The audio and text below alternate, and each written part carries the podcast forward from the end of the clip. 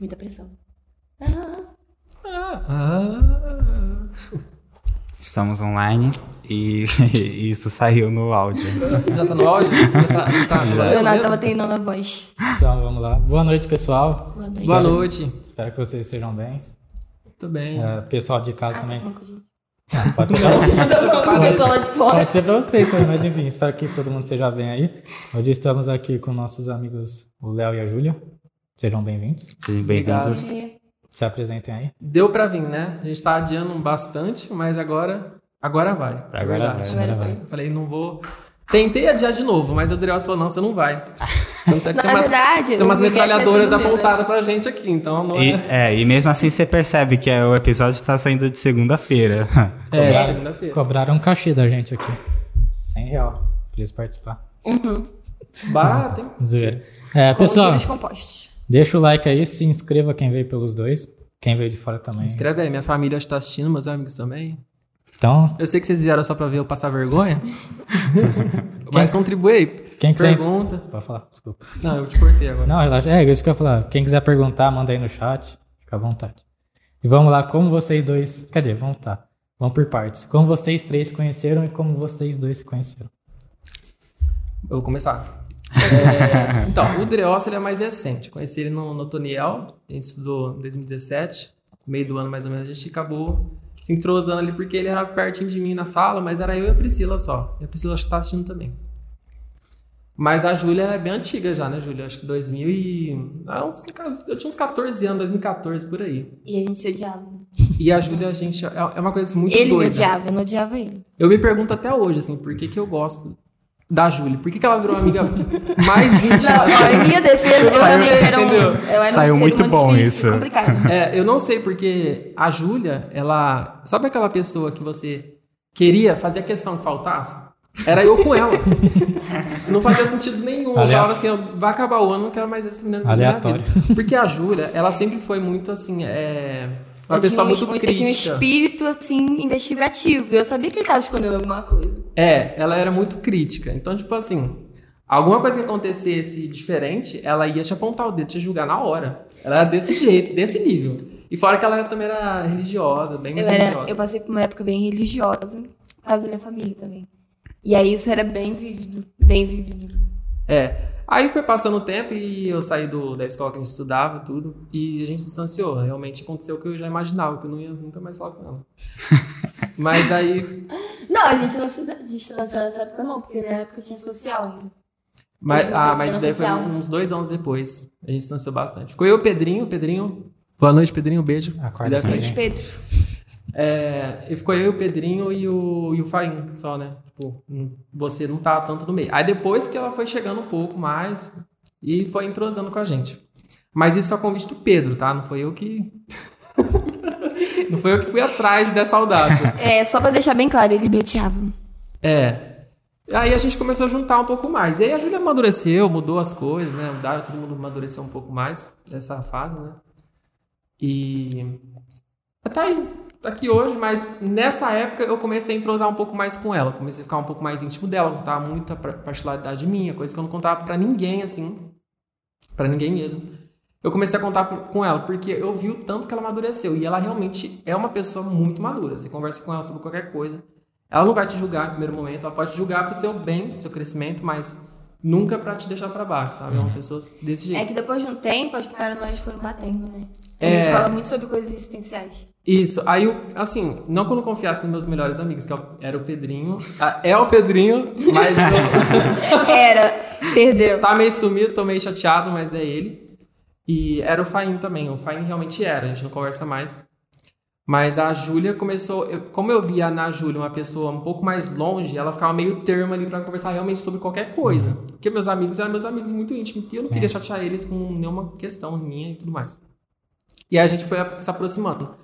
E aí, conforme foi passando o tempo, ela foi, não sei, as nossas paranoias, as nossas crises existenciais, tudo junto, assim, parece que bateu, sabe? Bateu muita coisa junto, assim. Falar, Júlia, eu sinto a mesma coisa, eu sinto a mesma coisa. E é umas coisas que a gente não consegue conversar com outras pessoas. A gente é um livro aberto, um com o outro, mas não, não tem nada, assim... Você fala assim, nossa, eu vou conversar, ah, sei lá, com o Driossi. Tipo, eu conheço o Driossi, sei que ele também tem os problemas dele e tal, mas é é uma coisa que parece que não aproxima, sabe, da realidade. Não, é que Ajuda eu era religiosa ao ponto de cada prova ajoelhar na cadeira pra orar. e aí não, o povo me zoava falando assim que na verdade. Você lembra disso? Lembra? Que na verdade eu tinha soltado um pum na cadeira e tava cheirando. eu sofri bullying. Toda vez antes da prova. Toda vez antes da prova. Quem eu era bem bullying, religiosa. né? É que entra muito no que eu falei nos outros podcasts, tipo, por que, que um ateu às vezes tem mais resultados na vida do que um crente, sabe? Porque, tipo assim, vamos supor que ela só pegasse assim, ah, não vou estudar porque Deus vai me ajudar, sabe? Sim. Então, tipo, Uhum. é muito. Ah, ela tinha muito, é muito doutrinado, né? É, mas é uma construção, né, da imagem que, que as pessoas dão de, de Deus e pra gente, sabe? Sim. Como se Deus fosse um babaca. E o ateu, tipo, só acredita nele mesmo. Tipo, então eu tenho que estudar pra. Uhum. Não é uma- tipo uma força superior que vai me Sim. fazer eu tirar 10, sabe? É óbvio que se a pessoa chutar, pode ser que, que role É, uma nota legal, exatamente. né? Mas é sempre assim com essas amizades mais loucas, né? Tipo, mais próximas, né? Sim, e a gente é mais íntimo. Hoje eu, ela e a Priscila são minhas am- amigas mais íntimas, mas a Júlia ainda ganha, porque é muita. A gente tem. A gente parece muita coisa, sabe? Muita coisa a gente parece, sabe? Hum. Pensamento acelerado, essas coisas assim, a gente é muito igual. E a gente divide um pouco desse. um Sim. pouco das paranoias do dia a dia. Vocês se veem sempre. Sempre. Sempre, sempre. Agora um pouco menos, que ela tá trabalhando à noite, mas. Uhum. Mas é sempre, né, Ju? E na época do Lacordaire, tipo assim, ela era desse jeitão assim dela, mas eu também era esquisito, porque eu ficava. no- Não, Eu ficava um Leonardo. pouco. O Leonardo era complicado. Eu não vou expor. Não vou expor as pérolas do Leonardo? Mas ele era complicado. Extremamente complicado. Lembra do queijinho? Lembro, lembro. Ah, eu fazia muita coisa doida. É. Era eu, a Micaela, ali as, as meninas, o, o Lelis Todo também, mundo, da, todo todo mundo. mundo da nossa série. É, todo mundo. E, e assim, eu não era. Eu era meio doida. Nesse ano eu ia pra Mediano também, porque tem condições, mas. É, você falou que depois que vocês foram acabando saindo, depois é, você viu que ela mudou muito. Até achei que você fosse falar, ah, eu, deu pra conhecer e ela não era a pessoa que eu achava que ela era.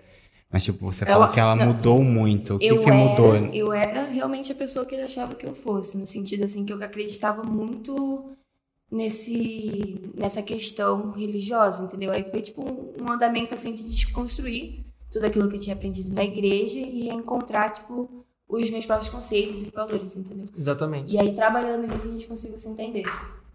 Porque era. Era, era, nossa, era um negócio bem, bem de igreja mesmo.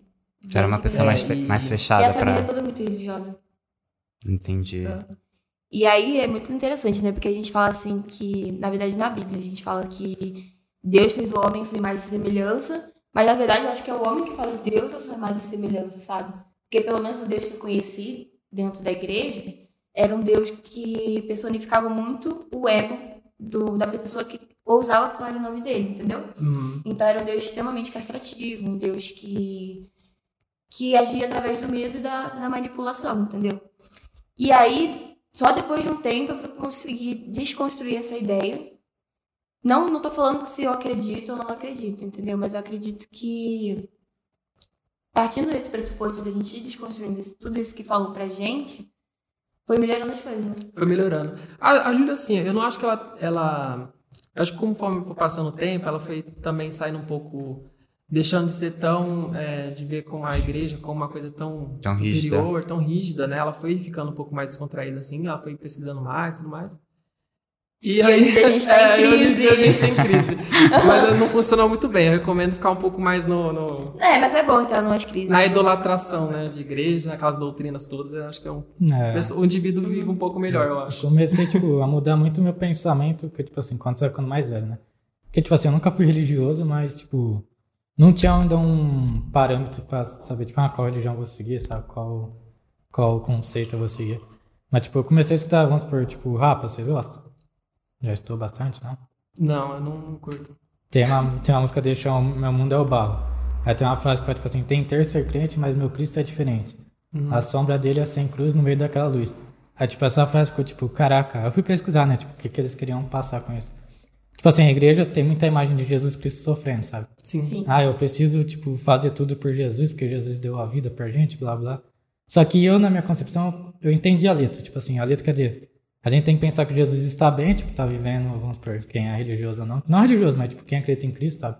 Uhum. Tipo, que a gente não deve ficar preso naquela imagem de Jesus sofrendo.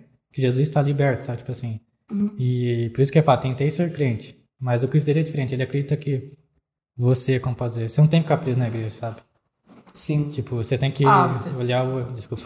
Tem que olhar, tipo, que Jesus sofreu, mas hoje ele tá livre, sabe? Tá liberto, tá vivendo o que ele tem direito, vamos supor. Quem acredita em Jesus, sabe? Sim. Ah, eu acho que a gente pinga muito. Eu, pelo, pelo menos eu e a Júlia, a gente pinga muito. Acho que até o Dreossi, né? Ele é um pouco mais, mais, Eu não sou uma pessoa mais aberto, né? Pra conhecer as coisas e tudo mais. A gente fica pingando, sabe? A gente fica pingando em um monte de religião. A gente vê o quanto realmente tem muito preconceito, sabe? Sobre as coisas que... Sim. Eu já tive amigos da Umbanda, eu já tive amigos Dreossi. Não, É legal conhecer diferentes coisas, né? Porque eu acho que é muito diferente um Deus poderoso de um Deus dominante, entendeu? E a gente tem a imagem muito do domínio. Só que o domínio, ele nasce de um complexo de inferioridade, entendeu? Então, quanto mais você tenta ter controle sobre algo, quanto mais você tenta é, colocar uma postura, assim, de, de ter um- uma autoridade sobre aquilo, revela muito mais sobre seu, sua inferioridade. E as pessoas projetam muito a sua inferioridade, o seu medo, o seu ego em Deus, entendeu? E as pessoas ousam muito falar em nome dele pra querer te controlar. E tem muita gente que já sacou isso, mas faz mais pelo, pelo, pela necessidade mesmo de, de ter essa autoridade sobre as pessoas. Diferentemente de poder, que é você se autotranscender, entendeu? Então, se assim, se existe algo muito maior, é porque já transcendeu tudo que é ego do humano, entendeu? Não tem essa necessidade de controle, ou tipo, ah, se você fizer isso, isso, isso, você vai pro inferno Sim. e vai sofrer pelo resto da sua vida, entendeu? Foge muito do, da, É muita... do conhecimento para mais autoritarismo. É muita criação, assim, acho que pra, pra explorar, sabe? Mais pra manter o homem na ativa, pra muita coisa, sabe? Pra ser um coach mesmo, sabe? Da sua vida, tipo, igual eu tava conversando com um amigo do meu pai, ele é muito gente boa, o Mezenho. É, ele falou que realmente tem pessoas que usam a igreja como um coach mesmo. Então, eles dão uma coisa que é difícil pra receber algo em troca. Tipo, ah, eu vou dar um carro pro, pra, pra igreja, pra Universal. Mas ele espera receber alguma coisa em troca. E é difícil ele dar. Ele tá mexendo com dinheiro. Então, você mexe com uma coisa difícil realmente daquele, daquela pessoa. Então, realmente, às vezes, ela consegue ir atrás, ela vai, ah, não, eu, eu doei meu carro e tudo mais. Então, vira meio que uma espécie de um coach, sabe? Então, é difícil falar assim, ah, é, igreja, não sei o quê. Claro que tem muita coisa ruim lá dentro, né? Mas tem pessoas que usam a religião como um coach de vida mesmo, como um pilar, um- uma âncora para você conseguir al- alcançar seus obje- objetivos, né? É, acho que tudo é uma ferramenta, dá pra você Tudo é uma utilizar ferramenta, tanto isso. bem quanto mal, né? A vida tem ser vários pilares, você. né? É, eu acho legal você falar isso, porque, por exemplo, às, às vezes a pessoa vai assistir a gente falando sobre religião de uma maneira negativa, só que tem muita gente que, na real, pega, tipo, a religião e, tipo, real usa como uma maneira de, de guiar a vida. Por exemplo, você vê muita gente com história, tipo, uma história da hora, porra, tava, conheço um cara que, meu tio me apresentou ele. Ele era morador de rua, é, ele entrou na igreja, dentro da igreja, ele teve oportunidade de trabalho é, e descobriu que tipo, ele era muito bom no serviço de marmoraria. Hoje ele tem uma marmoraria dele, muito bem sucedido, um rapaz muito bem sucedido. É, e, tipo assim, são pessoas que depois que conheceram a religião tiveram uma mudança de vida da hora. Sim. É, é legal falar isso. Tipo assim, por exemplo, realmente tudo, tudo vai depender de como você usa. Você às vezes você vai pra igreja. É, exatamente. É o Tem mau que uso dela que é ruim. É, exato. Não é, não é igreja, não Não é. é religião em si, é a religiosidade das pessoas, sabe? Exatamente. A ignorância, o querer ditar como você deve vivenciar a sua vida, entendeu? Isso. Em prol de um, de um benefício próprio ou um egoísmo. Mas tem muita gente que realmente vai na igreja e isso acende ela de alguma maneira, entendeu? Porque ela acredita naquilo e aquilo é algo que impulsiona ela pra frente. É, ou ver com uma certa ignorância, por exemplo, você falou um negócio bem legal também, que é de tipo, é, da pessoa se colocar num lugar mais. se colocar num lugar de inferioridade e ter o lugar de, de dominância. Ah, às vezes a pessoa vai se colocar num, num, num patamar, por exemplo, eu sou. é, por eu acreditar em Deus, eu estou acima de todos. Uhum, tá isento de, de sofrimento, tá isento de qualquer É. coisa. Às Não é vezes, assim. é, às vezes não isento, mas tipo, muita gente pensa assim, eu tô isento, mas pensa também que a pessoa que não acredita tá, tá num nível abaixo. Entendeu? Põe num negócio de inferioridade uma Isso. pessoa que não tem a, a- não tem a mesma ideia que você. É o que Exatamente. E é foda, né? E é por isso que a polarização tá aí, né? Tipo assim, o pessoal tá na flor da pele, assim, né? De nervura, de explodir pros lados, aquela patifaria toda em rede social. Justamente por esse momento. Hoje eu tava vendo um podcast, inclusive, sobre intolerância, e ele tava falando desse momento que a gente é, começou a ficar, começou a panela de pressão, começou a, a fazer o barulhinho dela, ficar, ficar, ficar, ficar nessa temperatura toda e tá aí.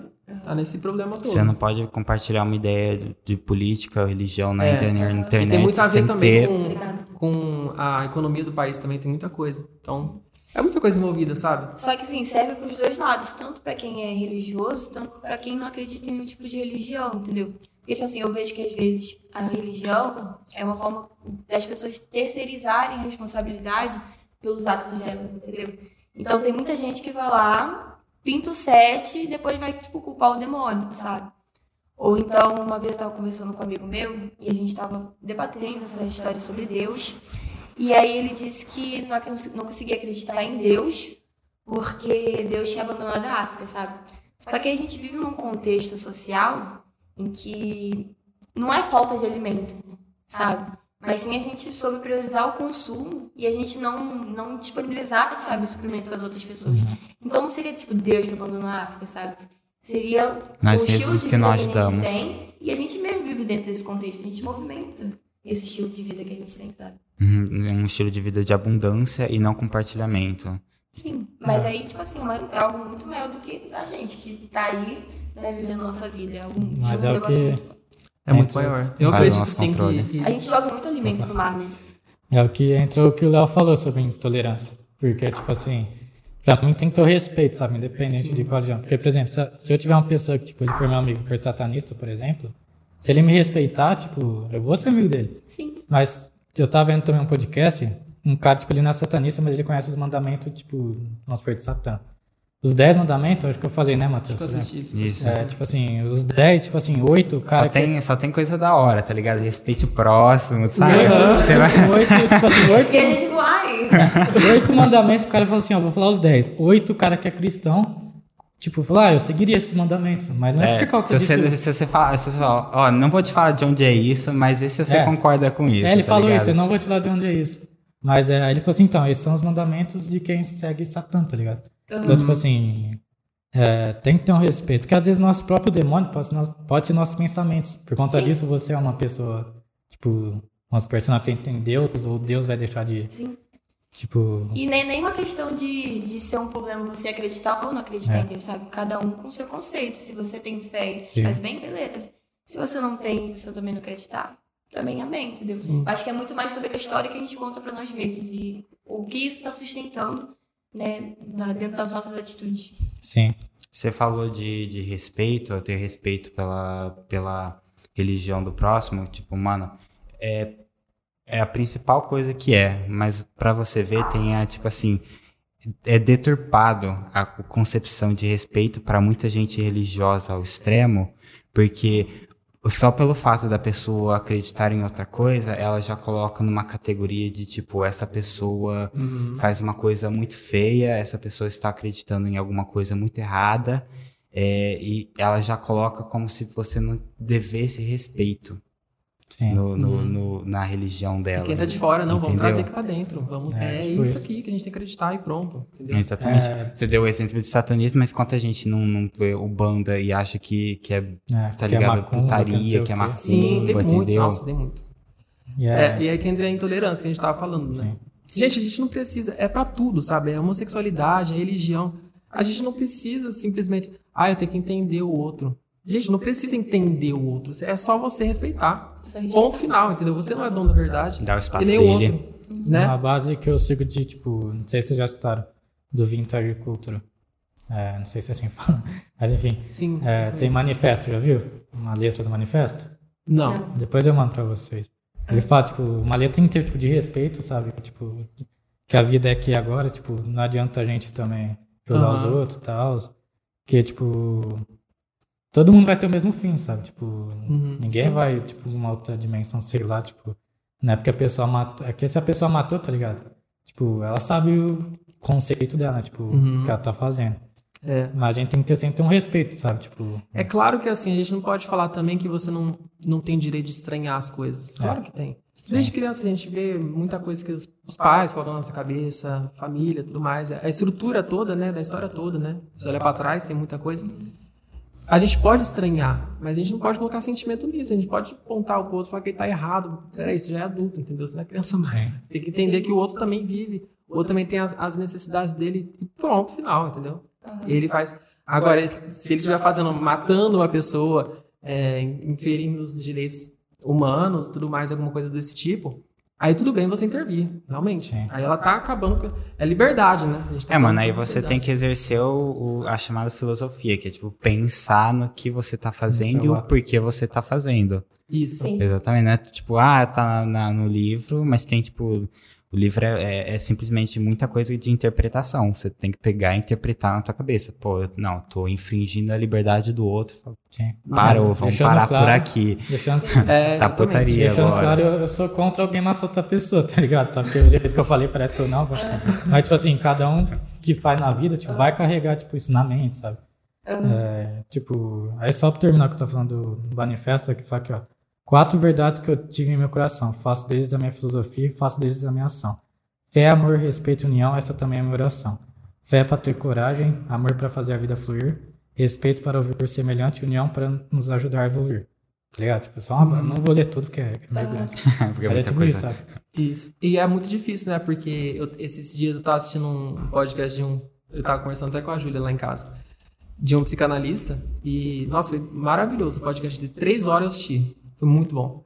E ele falou justamente disso, que às vezes quando foge de um, de um grupo que você está inserido, alguma ideia que foge daquilo do nor- do normal seu, automaticamente te causa uma, uma raiva, assim, uma- um estresse que é primitivo, sabe? Então é meio que... não- a gente não. Não sei se na evolução a gente vai ter isso ainda, né? Mas a, a sociedade mesmo foi reprimindo esses desejos de, de matar. A gente tinha desejo de matar no- nos an- ancestrais. Foi reprimindo isso pra gente viver em grupo, pra gente conseguir viver em grupo. Então por isso que alguma, alguns grupos a gente se identifica mais e outros a gente estranha. A gente fala, não, peraí, tá estranho isso aí, não é, não é, não é da. Não faz parte de mim isso daí. O que, que é isso daí? Entendeu? E aí vem raiva, né? Vem guerra, tudo mais, essas coisas que acontecem. Mas aí vem uma pergunta pra vocês dois. É, sobre matar, vamos supor, em legítima defesa. O que, que vocês pensam? Tipo, vamos supor que você tá na sua casa, alguém vai matar seu pai e, tipo, você na hora você tem uma faca do seu lado pra defender ele, é a única forma de você, tipo, o cara não matar, você vai lá e mata o cara. Mata. Eu dou 10, não. Eu acho que nem nem. eu acho que nem nem algo Dou uma fakeada. O combo ali. É, na hora você não acho que não é pensa, nem algo que não. você pensa, é algo instintivo, entendeu? Você só quer, tipo. Tem- Defender. Isso, é é uma coisa. É seu pai, né? Você tem É, laço com alguém, ele. é Você algo tem, instintivo. isso, você tem vínculo com ele. Agora, com o estranho que entrou lá, você quem é ele? É. Tudo bem, você tem que ter empatia, claro. No dia a dia a gente tem que reconhecer, igual eu tava falando aqui, né? Sobre tolerância e tudo mais. Sim. Só que a gente tem o nosso lado primitivo. Então, ele tá inferindo, ele tá em toda a minha casa. É. Ali, entendeu? Acabou, ele tá invadindo meu espaço, minha liberdade. É igual você falou, a gente é grande já pra saber o que é certo e errado, né? Sim. Tipo. Isso. E o que vocês pensam desse, dessa premissa, assim, de é, tratar o próximo com amor, independente de como ele te trate? Cara, eu penso assim, é, minha vida mudou muito depois que eu comecei a estudar sobre energia, sabe? Essas coisas. Então, tipo assim, tem gente que às vezes me faz mal, entre aspas, sabe? Tipo assim. Aham. E eu evito, tipo, eu trato normal, sabe? Falou, "Oi, tudo bem, mas eu evito, vamos por estar próximo, tipo, puxar assunto, sabe? Se eu ver na rua, eu vou falar, comentar, se for na minha casa eu também. Porque até às vezes familiares, né? Tipo, às vezes tipo, a gente tem algumas, vamos por. A gente vê que a energia não é legal, sabe? Tipo, a gente começa a sentir por certas coisas que acontecem. Acho que você já deve ter visto eu falar, né? Sobre família. Já, sim. Então, tipo assim, E é perfeito a sua conclusão. eu não vou tratar, tipo, a pessoa mal, mas, tipo assim, fique longe, sabe? Tipo assim, eu não vou também fingir o que eu não sou, o que eu quero, sabe?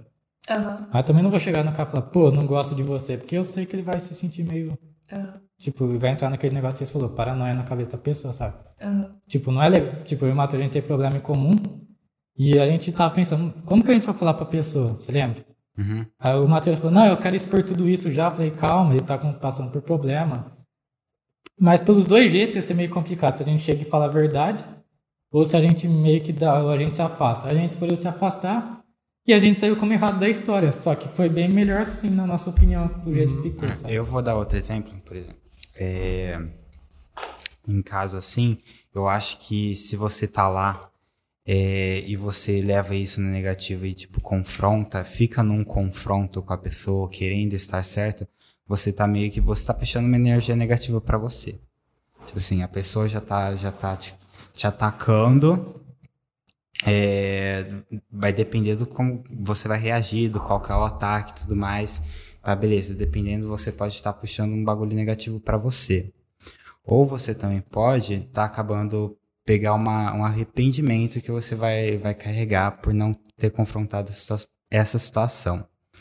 Ah, eu vou dar o exemplo do Léo conhece, lembra da, da Vitória? Eu vou, vou até falar nome aqui, foda-se. Ela tá ali assistindo. Ela tá ali assistindo. É, mas por exemplo, ela foi uma pessoa que, tipo assim, eh, faltou com respeito comigo e eu, tipo, de boa, tranquilo. Uhum. É, durante o tempo de escola, é, vi atitudes que foram erradas, que eu poderia ter confrontado, confrontado ela e eu não confrontei. É, e também de boa, quando foi da minha parte. Mas eu acabei me arrependendo no final das contas, porque essas atitudes não foram só comigo, foram com o nosso grupo também. Teve atitude com a Dayana, teve atitude com o Yuri, com o Felipe. É, realmente. Entendeu? Então eu me arrependi depois de não ter confrontado uma situação porque ela acabou virando uma coisa pior. Uhum. Entendeu? Não é- Às vezes não é questão de, por exemplo, se afastar. A gente vai estar sempre nisso. É equilíbrio, entendeu? Não tem É. como. A gente. É sempre assim, a gente vai, vai ter pessoas que a gente vai perdoar, mas assim, eu não tô falando de perdão, tipo, é de você chegar na pessoa e falar, ah, perdão, tudo mais. Tem, tem perdão que é interno, sabe? É pra você mesmo. Você fala, Sim. eu perdoo o que aconteceu e pronto. Você segue a sua vida, sabe? Independente se a pessoa tá conversando com a pessoa ainda ou não. É mais pra você. Mas assim, tem essa situação que você falou de confrontar ela, isso vai acontecer a sua vida inteira. A vida inteira, acho que acontece isso. É, é- a gente tá num, num equilíbrio sabe? A gente nem fica tanto por baixo e nem fica tanto por cima. Porque o bonzinho também só se ferra. E o que Exatamente. fica muito em cima também é o egóico, né? Aquele Sim. que está sempre se impondo em cima das pessoas. Equilíbrio. Então é sempre equilíbrio. E pra tudo na vida é equilíbrio. É, é a Monja Cohen que fala de equilíbrio, é o filósofo, é psicanalista, psicóloga, neurocientista. É muita coisa, assim. Então, todos eles falam de algum equilíbrio. Nada é extremo. Quando é extremo, você duvida. Então, realmente, eu acho que tem coisas que a gente se arrepende, mas aí você vai ficar, você fica carregando essa mágoa, né? Então, é você se perdoar mesmo, sabe? E- é, então, nesse caso, foi uma coisa que eu me afastei, entendeu? Eu não Aham. tinha amizade com ela, eu, eu tava ali perto dela, quando ela tava ali no grupo, eu tava perto, mas eu não tinha amizade de conversar com ela, nada, não puxava assunto, nenhum momento. É uma coisa que eu tava no meu canto, mas acabou que eu deveria ter, ter me, me, me posto na situação, Uhum. ter ficado confrontado. É uma linha muito tênue, né? A gente, gente ser passivo, né? E a gente se posicionar. É difícil a gente meio que saber dosar entre É tratar o, o próximo com amor, né? Entre aspas. Só que ao mesmo tempo a gente não anular o que a gente está sentindo, saber se posicionar na, na situação, entendeu? E é por isso que eu penso muito que a gente está falando sobre religião, que a religião de todo mundo precisaria ser primordialmente o autoconhecimento, entendeu?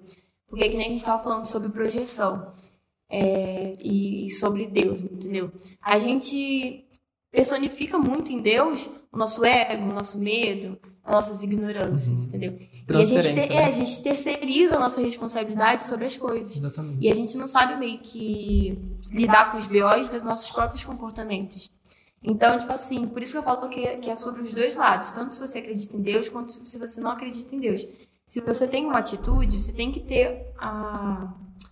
Você tem que ter o, o intuito de você analisar o que você fez e conseguir trazer responsabilidades para si para você conseguir trabalhar aquilo.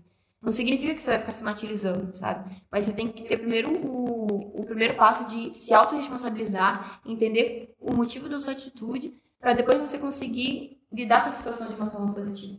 Não é sobre ser passivo e nem sobre, atacar também, entendeu? É sobre lidar primeiro tipo, com, Com que você tá mesmo. sentindo aqui dentro, entendeu? Com você, se você, Porque- se, se você se autoconhecer, perdão, te se você auto se, con- se conhecer, você sabe que, que, como você vai reagir à situação. E são coisas assim que nem se trata das pessoas com quem a gente está lidando, e sim com feridas que a gente tem dentro de nós mesmos, entendeu? E aí a gente vai, a gente grita, se desentende com uma pessoa X que tá aqui na nossa vida, e a gente vê que vai se repetir uma mesma situação, sabe? Depois de um tempo. É o mesmo enredo, só que em contextos diferentes, entendeu? E a gente vai ver que é algo, na verdade, que a gente não conseguiu trabalhar dentro da gente. Entende?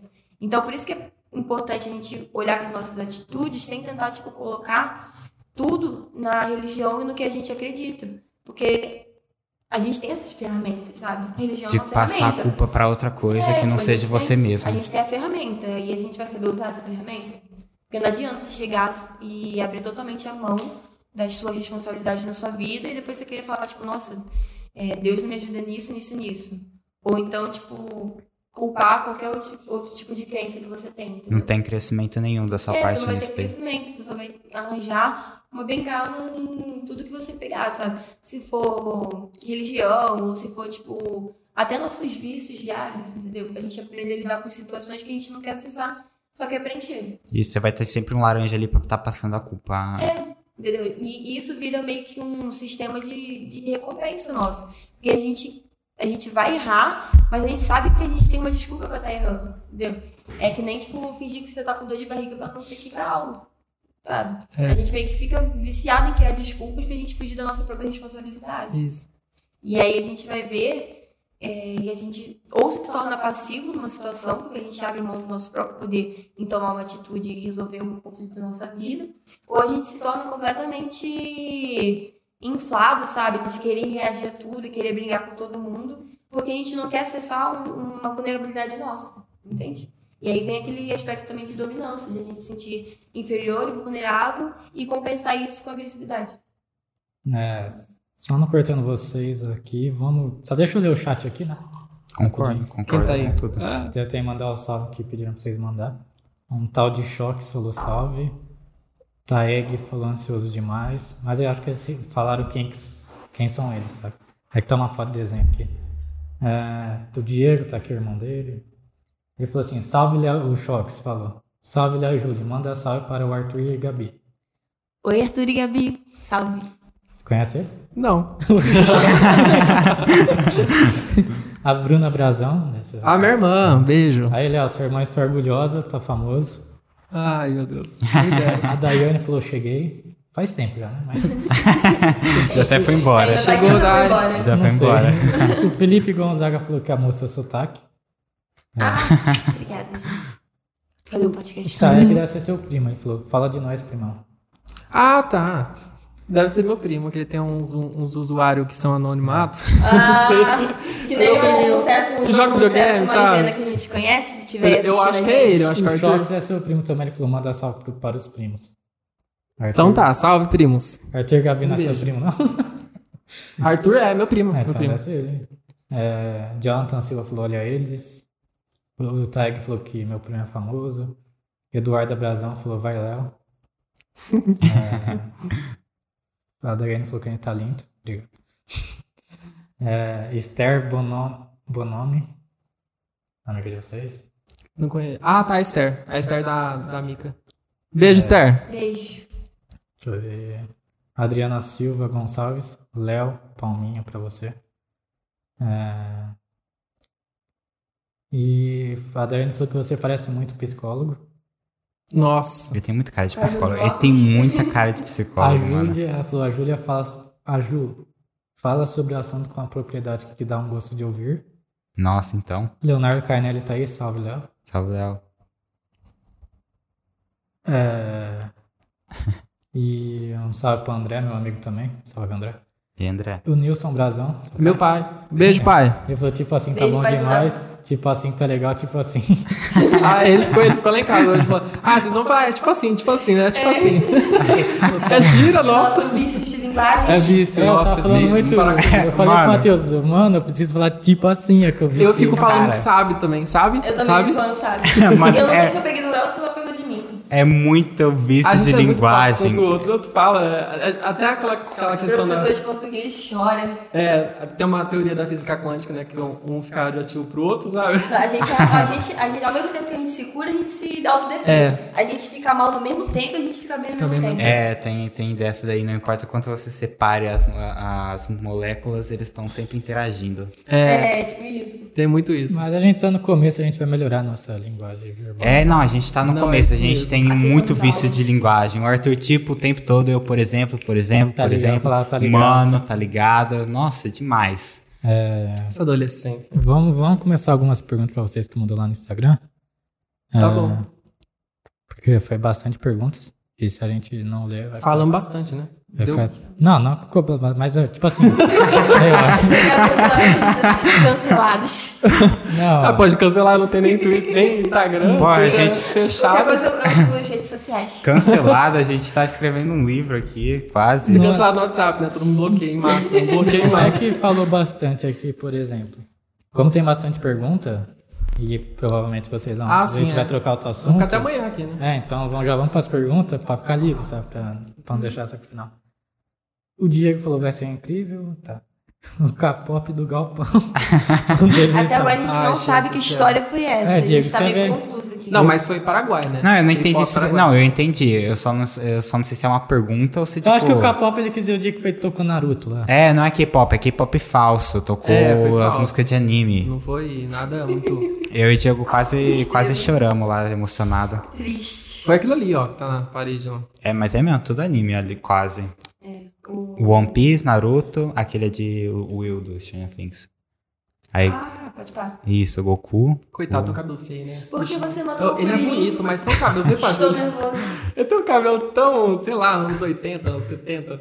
Que eu, eu- é, não é, É. aquele lá que É tigelinha, tigelinha. É porque é dos anos 80, série. Ah, é? Ah, eu, eu sou por fora demais, gente. Nossa. Cadê Leonardo sua, cadê sua câmera pra virar? É, Ah, é, é, não tem, não tem foto, gente. O pessoal A gente tá vai- Mas é uma parada moscando. bem nerd. Não, a gente vai ter ainda uma câmera que vai virar. Tem o Jiraiya, tem o, o, o, o bichinho, o mini Yoda. Muito fofo ele. Legal que a gente tá comentando aqui, o pessoal não. Nem tá vendo, né? Ninguém tá vendo. Miragens. Tem mais pergunta aí? A Giovana falou: Léo, pega o carro. Léo pegou o carro da professora de português a gente vai comprar salgadinho. Ah, esse dia foi muito bom. né? Eu Foi o último disso. dia de aula. Nossa, muito bom. É Ó, um eu crime, tinha acabado é de um tirar crime. carta. Foi um crime. É, é, é Porque dessas coisas. eu não podia nem sair da escola. Eu tinha acabado de tirar carta. Na verdade, eu podia sair da escola, né? Mas eu acho que depois do horário não podia, uma coisa assim. Escolas, né? Aí eu tinha duas semanas de carta. E eu era o único, assim, da sala. Que eu lembro, era o único. E o Drios tava lá, né? Tava, Nesse eu dia, no lembro. último dia. Aí a professora, é, ela combinou de pedir salgadinho pra todo mundo e tal, último dia. Só que ela chegou na sala e falou assim, gente, esqueci. Esqueci de pegar salgado, esqueci de tudo. Aí ela falou assim, alguém que tem a carta aí pega meu carro e vai. Só que tem que passar pela diretoria, tem todo aquele BO, né? E a professora, e ela, ela falou assim que ela já foi coordenadora. Falou assim, ah, não dá nada não, tudo mais. Falei, Tá aí eles bom. começaram a contar pra mim. Só não pode falar o nome. Aí falaram, ah, Leonardo, Leonardo, fiquei quietinho na minha. Falei, gente, imagina se eu bato o carro dessa manhã, não tem nem. Eu tenho. Eu tenho. eu acho que naquela, naquela época eu não tinha nem conta bancária. Não tinha nada. Só tinha carta. É, só tinha carta. Aí eu, ela, como o pessoal ficou muito em cima de mim, a pressão e tudo mais, ah, eu vou, né? Na fé. Na fé. Peguei o carro dela, o carro dela acho que era um. Um desses novinhos, sabe? Três cilindros, que não faz barulho. Então, tipo, você acelera, você não percebe se tá acelerando ou não, sabe? Foi um regaço. Aí eu, a gente saiu, conseguiu sair lá pra, pra, pro pátio, né? Pro estacionamento lá. Mas nisso o inspetor viu eu saindo. Eles falaram, onde vocês vão? Olha, a gente vai buscar um salgado, mas não fica de boa, né? Não conta pra... pra como que ela chamava aquela mulher lá? Ah, eu não lembro. Não lembro. Era a diretora lá... Esqueci o nome dela. A Panturrilha. Era a Panturrilha. Ah, aquela do saltinho É, quadrado. é ela. Ela tinha uma panturrilha em pé. Sabe aquele Flintstones? que, que você come uma, uma coxona gigante? Sim. Era a coxa dela. Solange, Bife. lembrei, Solange. Ele vai explanar ela. É, aí eu peguei... Você falou o nome, Leonardo. Corta. Desculpa. Tá, o, cara tá, o cara tá pensando o nome da mulher Ó, só a pra... gente não tá falando de uma forma pejorativa, a gente só tá contando, os- é, tá É, elucidando Mas, pra ó, eu não falei mal dela também, viu? É. Só nada enfim, elucidando. Eu só ia. Ela tem uma ótima panturrilha. Não, mas eu nunca tive problema com ninguém lá. Até a diretora era gente boa, gostava da pessoa do Otoniel. É. Não... Daqui a pouco é nome da escola, daqui a pouco ele tá passando endereço na nossa casa. Enfim, aí eu peguei o carro da professora, né? E não fazia muito barulho. Aí foi eu, a Dayana, a Daiane, as meninas, tipo, umas duas meninas e tal. A Karen é. É? Eu acho que. Não, não era a Karen, era, era outra lá, que não lembro mais o nome. A Tainá. Ellen. Ellen. A Tainá. Aí a gente saiu. A hora que a gente saiu, assim, eu peguei, acho que era a Amador Bueno ali. A rua de baixo do Daniel lá. Só sei que o carro parou na rua. E, tipo, você dá partida, o carro não faz barulho direito. Eu tava acostumado, eu tava tirando carta com um golzinho.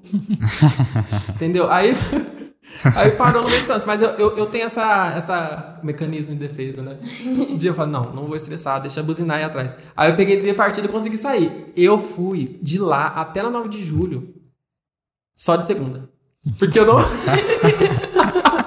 Porque eu não ouvi o barulho do carro e tava indo. Falei, tá indo, não vou trocar de marcha. Eu tinha sem segurança, trocar de marcha. Reduzir, nossa, era um regaço. Aí a gente chegou lá no Salgadinho, pegou o Salgadinho, consegui fazer baliza ainda. Fiz uma balizinha lá no centro, lá perto da 9.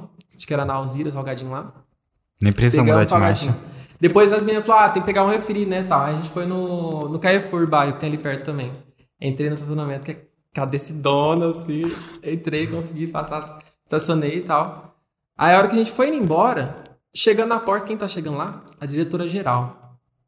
E você com um salgadinho na Não, mão e a, gente chave da. A gente com o carro da professora ainda. Aí eu falei, gente, eu vou passar direto, fecha o vidro. Aí a gente passou direto e ela tava descendo do Uber, assim, que parecia, né? Aí a gente passou direto, deu uma volta no quarteirão, depois entrou de novo. A hora que a gente bicou, começou a chover do portão ali. Aí eu falei, putz, agora deu, né? Quem vai abrir pra nós? Tem que buzinar aqui pra abrir o portão aqui. Quem vai abrir? Cadê, cadê a professora? Aí quem abriu foi a, a coordenadora. E Foi, não deu. BO. Deu B.O. Ela falou assim, gente, todo mundo lá pra minha sala. Falei, ah, ele contou. Nossa, eu odiava. Era o último dia Odiava. de aula. Era o único que eu odiava lá, o inspetor que tinha lá, não vou falar o nome pra esse porra. Mas era o único que eu odiava, eu odiava, odiava. Aquele da biblioteca? É, ele se achava, se achava o máximo. Você andava com a camiseta da USP, fazia biblioteconomia. Aí. Ah, ela falou, gente, não faz isso, que não sei o quê. E não sabia que tinha de menor ali no meio, tinha de menor. Não era só de maior, não. Era eu de maior, mas acho que a Dayana era de menor ainda. Da Belzaço pra escola. É isso. Aí ela falou, não, vocês não fazem mais isso não, não sei quem que me deixou. A professora, ah, a professora tal. Eu falei, ah, Tá com a chave do carro dela ou ela é, deixou tô você com a chave do carro, carro? dela, é. Não, pelo menos ela não foi roubado, né? Ah, mas o é que históricos do Toniel vai saber o que, que tem lá, né? foi o último dia de aula, pra quê? É, foi o último dia de aula. Aí eu fiquei pensando, eu falei assim, ah, dá aí que você quiser dar, suspensão, sei lá, eu não vou vir mais. eu nunca ganhei uma Mas suspensão. foi no Poder, terceiro? poder. Terceiro. Ah, eu nunca certo. ganhei uma suspensão na escola, nunca. Ah, A gente nunca foi de dar trabalho. A gente nunca foi de dar trabalho. Agora, no, no Lacordaire eu era terrível. Eu, eu tava numa fase meio difícil também. Quando eu era pequeno era meio difícil. Nossa, Eu dei muito trabalho. eu É. dei muito trabalho. Era Mas eu tava, eu tava numa, mudança ali, mas ainda dava trabalho, sabe? A gente dava uma nota ruim, advertência, uns BO, mas tudo bem. Ah, a gente era biruta. Ao ponto, eu falei que era, que era super religiosa, né? Aí eu e minha amiga, a gente viu a Barbie dela se mexendo. E aí o que, que a gente pensou? Vamos queimar, vamos botar fogo. Botamos fogo nessa Barbie. E aí no dia seguinte só veio a mãe da menina chamando minha mãe pra conversar. Pra me dar uma ocorrência, né? Mas em, em nossa defesa, a Barbie realmente se. Fizeram na escola? Eu pensei que fosse na casa dela. Não, a gente foi na casa dela, só que aí a, a mãe dela foi lá na escola reclamar de mim. Ah, tá. Ah, mas aí já não é BO da escola, mas né? o ato não foi lá. o então, ato não foi lá. Mas isso não impediu ela de Tá chamar achando- minha mãe lá. tá achando que é polícia, escola? Vai aparecer É. lá pra reclamar de ocorrência? É, Mas esse dia foi muito bom, gente. Foi um dia que, assim, fechou com chave de ouro. Eu gostava do Toniel. A gente não tinha aula. Era... Isso era bom. Aquele professor de química. Nossa, péssimo, péssimo. Eu saí do, do Toniel sem saber que era, sabe, uma cadeia carbônica. Eu não sabia nada. Nada, nada, nada. Zero. Fiquei três anos de férias, eu falo. Três anos de férias. A gente tinha que... Eu acho que a gente tinha que ter entrado naqueles projetos que tinha... Tinha uns projetos lá na escola que era você estudar sozinho, sabe? Mas eu acho que a gente não tinha maturidade pra isso também. Então, tipo, ia ficar um ano perdido na mesma coisa. Eu não acho que eu conseguiria estudar naquela. Porque você via, mano, também tinha meio que putaria lá também. Eu já era meio varzeado também, aquela, aquela sala do projeto. Era. É muita liberdade, a gente não tem. Mano, é 18 anos, 17 anos. A gente não, entendeu? Não. Eu nem pensava em vestibular. Não, só penso, o do Sérgio, é, é- ele era liberdade também, tipo, a gente podia... É. É muito Entendeu? saturado, né? É, então. Eu acho que ele, ele, ele você vê que o, pela idade dele, você vê que ele deu aula há muito tempo e tudo mais, mas você vê que ele, ele- quando eu chegava nele, a gente conversava e tudo mais, ele falava da formação dele, ele falava como ele, gos- ele, como ele foi dar aula, tudo mais, tirou licenciatura, e ele era uma pessoa boa, você percebia, mas a aula dele era muito péssima. Hum. Mas a gente pagava o pato, né? Porque a gente até queria fazer alguma coisa lá no terceiro ano, a gente já tá vendo, ah, vestibular e tal. Então a gente já tá querendo entrar um pouco no meio, mas não tem incentivo nenhum, porque você chega na aula não tem nada. Nada. É só uma minoria assim, o resto jogando baralho, o resto conversando, panelinha ali, panelinha aqui, então é que não tem. diverge muito escola pública de escola particular. Em escola particular, você tem todo um ambiente que te induz a você a Estudar. você a querer passar no vestibular, entendeu? Já na escola pública, você recebe visita para você conseguir ser jovem aprendiz, entendeu? Então é diferente meio que, que o, Aqui, os caminhos que as escola particular, por exemplo, eu e o Matheus estudou uns 9, 10 anos escola particular. Hum. E lá a gente tinha medo, tipo assim, a gente tinha muito. Eles botavam medo, tipo assim, ah, se você for pra fora, você vai ser expulso. Tipo, eles já criavam uma cultura de, sabe, medo. Então, em escola pública, a gente viu um monte de gente pra fora, tal, Nossa, gente que era E não Tinha acontecia- consequ... Lá não, tinha não- consequência. não acontecia nada com as pessoas, tá ligado? Não, A pessoa só ia expulsa se matasse alguém, tá ligado? Na escola pública. Então, tipo. Era todo dia. é, a pessoa podia colocar uma pessoa dentro do banheiro na privada que eu não ia ser É, expulso. o, o Felipe se pendurou no teto do, do copo. Exposed. foi, foi, pa- foi parar no Toniel. O Barão Tubiel. Saiu do coque pro Toniel. Acho que a coisa mais biz- bizarra assim que eu fiz em, tipo, no Fernandes, tipo, o professor faltou, no meu orgulho. Eu e meu amigo, a gente pegou as carteiras e começou a jogar ping-pong no meio da sala, com raquete e bolinha.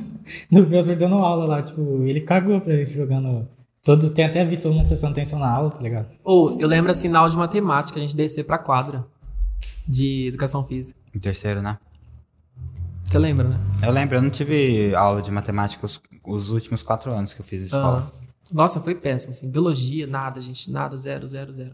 Só uma E aí professor que- de sociologia, né? É, agora eles estão querendo reformar o ensino médio, né? Vai, diz que acho que no primeiro ano você escolhe mais ou menos uma ramificação lá que você. É, biológicas, humanas, exatas, uma coisa assim. Aí você escolhe mais ou menos o que você quer fazer e faz um técnico. Eu acredito que seja um técnico, né? Eu acho que, É um projeto do governo aí, tá? acho que pode ser interessante, porque igual a gente tá falando no podcast passado. Acho que foi Com a passado, não Bianca, foi? com a da É. Bianca, a gente falou bastante Tipo, sobre isso. Porque, mano, não vai mudar. Os alunos, tipo, não é essa cultura, tipo, em escola pública que vai mudar É. amanhã, tá ligado? Então, já pega aqui que você quer fazer. Ah, faz isso e pronto. É porque é uma construção, entendeu? Antes de você decidir o que você quer estudar, você tem que saber também um pouco mais sobre você mesmo, entendeu? Sim. Mas é muita base, entende? E, e aí eu acho que não vai mudar muita coisa. É que assim, é muito falho, o sistema é muito, realmente muito falho, é ultrapassado, tudo mais, aquela questão toda, mas tipo, é o tipo de novo. mas é que é muita, é muita diversidade, é muito aluno, é muita é difícil, sabe? Você vê que é muito difícil realmente colocar um, um sistema assim para você ensinar com uma galera na sala. Tem gente que tem TDAH que nem sabe, tem gente que tem, sabe, tem dislexia, que regaço tudo. Mas é, é o nosso sistema de ensino que é muito falho também, sabe? Porque às vezes a pessoa é muito boa em escrita, muito boa em leitura, muito boa em artes, Sim. mas isso é pouco valorizado. Não tem, não tem incentivo. É, A gente é criado mais pra ser um robôzinho que fica ali pintando a resposta correta entre A, B, C, D, É. entendeu? E aí, tipo, lousa, isso. copia. É, entendeu? E aí pouco, acha pouco valoriza os Sim. diferentes talentos. E aí acha que você, saindo da escola, se você tirou notas altas, você automaticamente é um bom aluno. Nem sempre. Você estudou pra você passar. Exato. Depois você esquece você, o conteúdo, você sabe? sabe você quer da vida, entendeu? É muita pressão. Isso acontece tanto na escola pública quanto particular, porque minha irmã, ela sempre desenhou muito bem, sempre escreveu muito bem. Mas uma ela sempre era- ela tinha muita dificuldade em, em fazer conta de matemática. E a professora do, da escola particular dela, de matemática, falou assim pra ela que ela ia acabar virando uma catadora de lixo. E ela nunca mais conseguiu fazer uma conta de matemática. Nossa, que é- Ela, ela, entra, ela, ela, ela, ela entra em, em crise de ansiedade. Mas até em escola pública, tipo, tinha um professor meu de matemática. é, eu meio que fui estudar no Guimarães, conhece? Conheço. Só que continuando no Fernandes Palma. O professor, ele virou, tipo, tinha três amigos meus que ficavam no fundo, sabe? E ele falou, ah, vocês três não vão ser nada na vida, não sei o quê, e blá, blá. Aí meu amigo tinha sonho de ser, mexer com engenharia, sabe? Hoje em dia ele tem uma empresa, tipo, de... É esses negócios de metal, sabe? Tipo, Hum. enfim, Metalúrgica. Oi? Metalúrgica. Metalúrgica. Ah, não exatamente isso. Mas, é, enfim, mas ele criou uma empresa, sabe? Um, um professor que falou que eu não ia virar nada, sabe? Tipo, Ah, isso aí até Marília Mendonça ouviu. é, é muito, tipo... tem. O maior científico que tem é o. É o maior incentivo, porque aí você vai no, no ranço mesmo, na Tem- raiva. tem- Você fala, não, agora eu vou. Tem gente que, tipo assim, é porque a palavra tem muito poder, É, sabe? realmente. E aí é um negócio muito afiado. A gente acha que a gente tá falando a paisana, mas realmente a gente não sabe como nossas palavras vão afetar o outro, entendeu? Sim. Pode ser algo que vai acender, porque a pessoa tem uma birra, uma birra do caraca, e vai, vai fazer. Mas tem gente que realmente leva aquilo como, tipo, Um peso, não tem é um um peso. peso, entendeu? E vira um fardo assim pro resto da vida. Então a gente tem que tomar muito cuidado com as Só coisas que a gente não ligou muito pra isso. Até porque hoje em dia é, a nossa era nova, assim, de. Por exemplo, tem muita gente que não tá nem mais vendo, tipo, a pessoa passou de ano, não sei o quê. Mas se a pessoa manja de design, a pessoa sabe fazer tudo, sabe, no computador, não precisa exatamente de um diploma, sabe? Tipo. É, igual tá falando de faculdade. Faculdade também tem uma falha grotesca. Uhum. Que eu falei, tem. O aluno pode ficar sem fazer nada, tirar zero, mas fazer uma prova, tipo, valendo 10.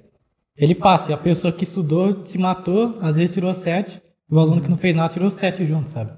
Então acho que até em faculdade tá tendo esse tipo de problema, assim. Tem. Não é tem. todas, né? É do- médio romantiza a exaustão, faculdade. né? A Sim. gente romantiza muito esse negócio de você tem que estudar 12 horas por dia pra você ser alguém na vida, entendeu? E é aquele negócio que eu acho tão estúpido, tipo, ah, eu trabalho enquanto eles dormem, entendeu? Se você não dormir, mano, você vai morrer. você vai morrer. Nossa, tem muito disso. Trabalha, estuda enquanto eles dormem. O Coque uma vez Pelo amor fez. de Deus. ah, o Faim, eh, uma vez ele falou que tava fazendo um vestibular, é, um cursinho, fazendo um cursinho lá, né? Eles de madrugada foram estudar. Então realmente te incentiva, né? A sua noite de sono foi pro saco, né? Foi pro lixo. Ali é onde você consolida, porque quando você dorme, você consolida esses conhecimentos que você aprendeu no dia. É tudo, é um monte de benefício que tem seu sono pra você estudar. E aí esquecer tudo no outro dia, porque você tá cansado. Você tá vendendo sua saúde mental, entendeu? Seu bem-estar. É, a medicina tem muito romantizado também, que você tem que estudar mesmo. Ah, é normal, você tem que saber mesmo, tem que, tem que se matar mesmo. Você É tá aquela- novo. Não que estudar seja algo negativo, entendeu? Mas a gente tem, existem outras formas de, de ter uma produtividade nisso, sem precisar, tipo, chegar à exaustão, entendeu? Sem precisar do aluno ter que ficar tomando remédio, porque nem esse nosso amigo, ele Sim. tomava remédio pra prestar atenção nas coisas. E tem muito isso, de aluno ficar tomando remédio, energéticos. É porque é rápido, né? Porque é rápido. É uma coisa que é muito. Que nem aquele remédio pra TDAH, que é a Ritalina, né? Não, Ritalina. É É, Ritalina. não, a Ritalina é o... É Ritalina. Ele tomava, ele tomava. Isso. É, é uma febre esse medicamento. Se for nesses cursinhos, tem um monte de gente tomando. E contra, é, né? Mas assim, você vai no psiquiatra e fala, ah, eu tenho isso aqui, ó. Uma vez eu fui no psiquiatra e falei, eu tava com um pouco de desvio de atenção. Aí ela, ela falou assim, não, eu, eu... Tem esse remédio aqui. Esse remédio. E era Ritalina. Assim. Mas eu não quis tomar. Falei, ah, eu vou te- tentar algumas outras coisas alternativas, tipo meditação, alguma coisa assim. E eu vi que realmente era ansiedade minha. Sim. Mas é muito mais fácil. A gente tá no, imedi no imediativo, imediatismo muito grande. Então a gente quer resolver as coisas pra ontem, a gente quer tudo pra ontem. E o psiquiatra, ele passa. Eu vi um, um psiquiatra falando sobre isso. Eles passam a formação deles, eles não têm tanto estudo assim pra você orientar, ver como tá a alimentação daquela pessoa, ver como ela tá por um todo. É sempre um medicamento, porque é mais rápido. É mais A rápido. depressão. Dá um medicamento, é rápido. Mas peraí, por que que ela tá em depressão? Não tem um histórico por trás disso? Como que é a família? Tem uma genética por trás? Então eles têm muito disso.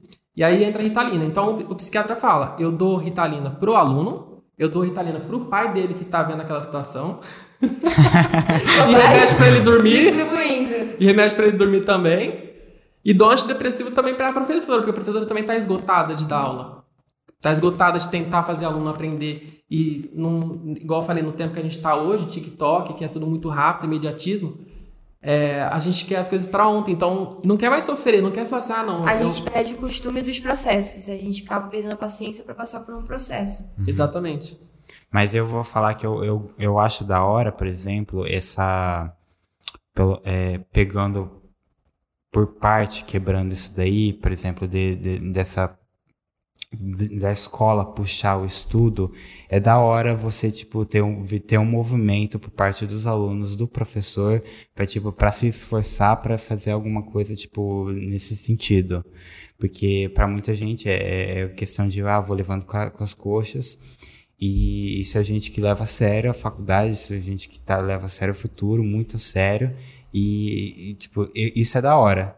Só que é putaria também, tá ligado? Vamos fazer o, o É mutirão de estudo. Vamos fazer o mutirão de estudo de madrugada, entendeu? Uhum. Ele- A pessoa não conhece nada de, de como funciona pra você é ter um, isso. um aprendizado. A neurociência entra aí pra falar sobre É. isso, né? É aquela frase lá, tem uma short. Se todo esforço fosse válido, catador de latinha e padeiro, eu já tava rico.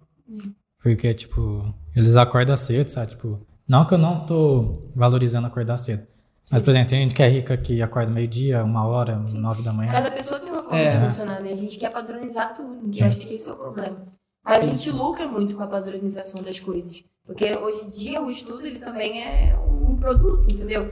É rápido você ficar botando os alunos ali pra cima da estudar, porque ele vai passar numa faculdade. Entendeu? Você tá lucrando enquanto ele não passa também. O que tem muito também É é o YouTube, né? Tipo, as pessoas ficam famosas por isso. Por você, pra falar, chegar lá e falar assim, não, você tem que estudar até você não aguenta mais. Não tem pausa, não tem férias, não tem nada. Você tem que passar no vestibular pronto, e depois no vestibular, depois na faculdade você tem que passar também, tem que ser muito bom, tem que ser top. Então, ou seja, a vida inteira você tem que ser assim. E tá acelerado. né? Só que eles pegam um.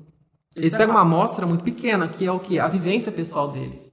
Não é a, a neurociência que foi lá falar, o- os psiquiatras bons né, vão lá falar como funciona o cérebro humano. Você não pode pegar, beleza, vocês fizeram um teste e ver que 7 em cada 10 é, conseguem ter um alto desempenho nos estudos, é, mesmo de madrugada, tudo bem, vamos liberar, né? Tá tudo bem, vamos tentar. Quem não conseguir, beleza, você faz parte dos 3 de 10 que não conseguiram. Mas não tem disso. Eles fazem isso. Não, isso aí é putaria. É que- querer estudar de, de, de madrugada, mano. Não, querer estudar. Não, que, é querer, que- querer estudar de. Não, querer estudar de madrugada, mano, não faz sentido nenhum. Por, Tipo, você falou neurociência. Pô, saber como o cérebro trabalha. Pra, vo- pra, pra aprender, você precisa dormir.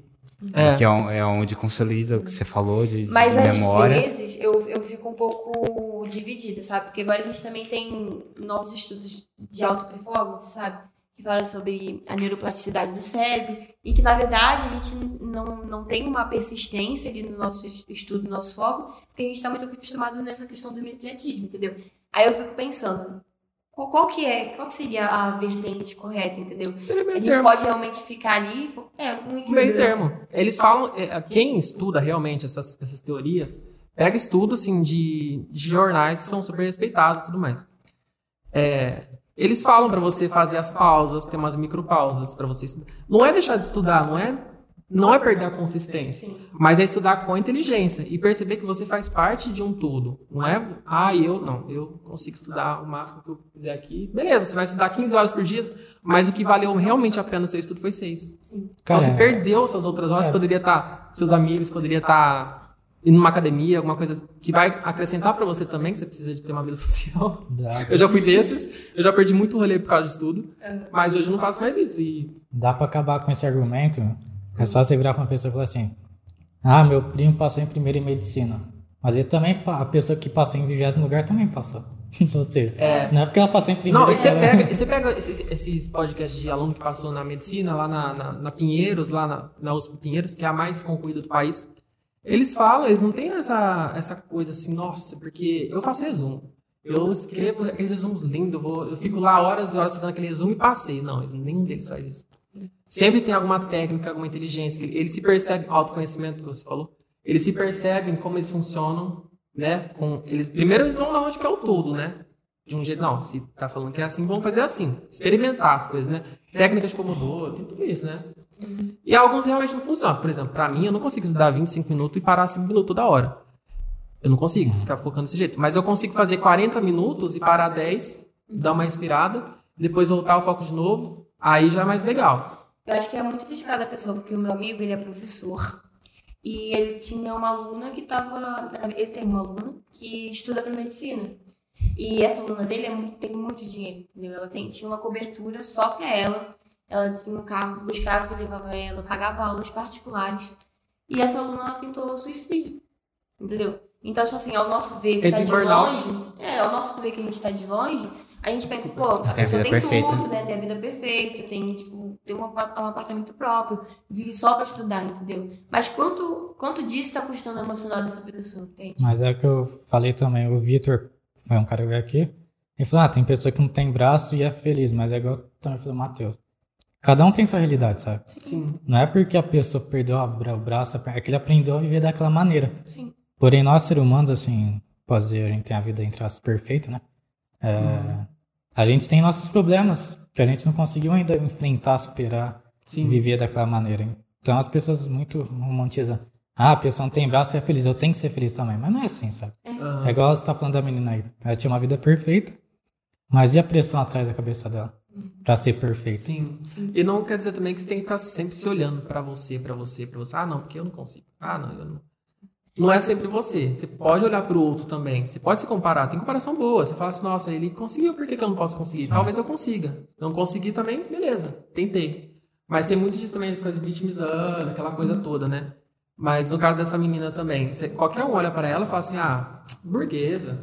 Ah, isso aí eu conseguia Ah, superar é, de tipo, é boa. mimimi, Mas é. é a realidade dela. Ela tá numa homeostase ali tão grande que é a vida dela. Ela tem dinheiro, ela não tem problema financeiro, mas psicológico ela tem. A gente tenta comparar as nossas dores com as dores dos outros, né? Mas cada um tem um ponto de dor, cada um tem o seu máximo ali de acordo com a sua própria vivência, entende? E acho que a maior dificuldade é essa questão, porque às vezes a gente fica pensando, se colocando no lugar do outro, cobrando a produtividade do outro, a resiliência do outro. Mas assim, a gente não viveu as mesmas coisas que o outro viveu para chegar naquele ponto, entendeu? Sim. Então cada um tem um, um- processo aí para chegar em determinada, E, em determinada sim. A gente vê também numa era igual a gente tá falando de depressão. A época passada não, não era muito comum, tipo, quem é mais velho. Então, por exemplo, se algum cara mais velho vê uma pessoa com meio na cama, assim, meio triste, sabe? Ah, isso é frescura e tal. Levanta daí. É, mas não é assim. Eles vieram de uma época que era, não era mais fácil ganhar dinheiro, mas tinha mais oportunidade de trabalho, sabe? É, e hoje em dia muitos adolescentes não conseguem um trabalho, não conseguem é, fazer tal coisa, se sente incapaz, tem uma pressão. Então as pessoas não entendem que a, que a nossa era mudou, sabe? sim, É, hoje em dia a gente tá vindo de uma era, igual eu falei, mais tecnológica, TikTok, garota de 15 anos já tá fazendo sucesso, já, já tá conseguindo sustentar pai, E mãe. tem aquela E aí que, comparação ruim. entra, aí que entra a inferioridade, né? A gente ficar se comparando e falar, É. putz, ela tem 15 anos. Larissa Manoela tem uma casa em Orlando. Sim. É muito estratosférico, sabe, pra gente. Então, é uma realidade que é muito rápida, internet e tudo mais, é comparação. Instagram também tem comparação, rede social. E a gente acaba se inferiorizando automaticamente. É, nossa, é nosso instinto isso. Eu acho que às vezes eu sinto que o pessoal dessa, dessa idade que você disse, é, acho que, não sei, parece que eles tinham menos tempo pra pra entrar nessas crises que a gente tem, sabe? Ao mesmo tempo que hoje em dia as coisas acontecem muito rápido com a gente, nosso pensamento acelerou também dessa mesma forma, entendeu? Então a gente tá, tipo assim, com tudo a milhão na cabeça. E aí quando a gente vê, a gente já cavou um poço ali e quer ficar só deitadinho, É. sabe? É E muita coisa Muita coisa. esquisita, né? Sobre- Muita coisa que acontece. Sobre a madrugada, tipo assim, é, eu tenho mais facilidade de estudar de madrugada. Tanto é que quando eu, tava, eu reprovei em 2011, no sétimo ano, que foi aquela época de rebeldia, sabe? Sim. tá todo mundo rebelde e tal. Fui pra fora muitas vezes, peguei. Eu só reprovei, eu fiquei três matérias só de recuperação, mas por eu não ter passado nas três e ter sido suspenso, ido pra fora pra caramba, fui reprovado por isso. Aí no ano ano, tipo, eu tinha ficado mais matérias ainda, vamos supor, tinha ficado de 10 matérias acumulativas da mesma matéria, sabe?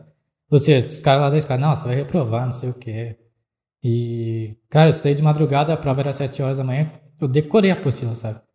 Só que, igual você tá falando, tem que ter um estudo para quem tem facilidade em estudar de madrugada. Porque igual, igual eu concordo.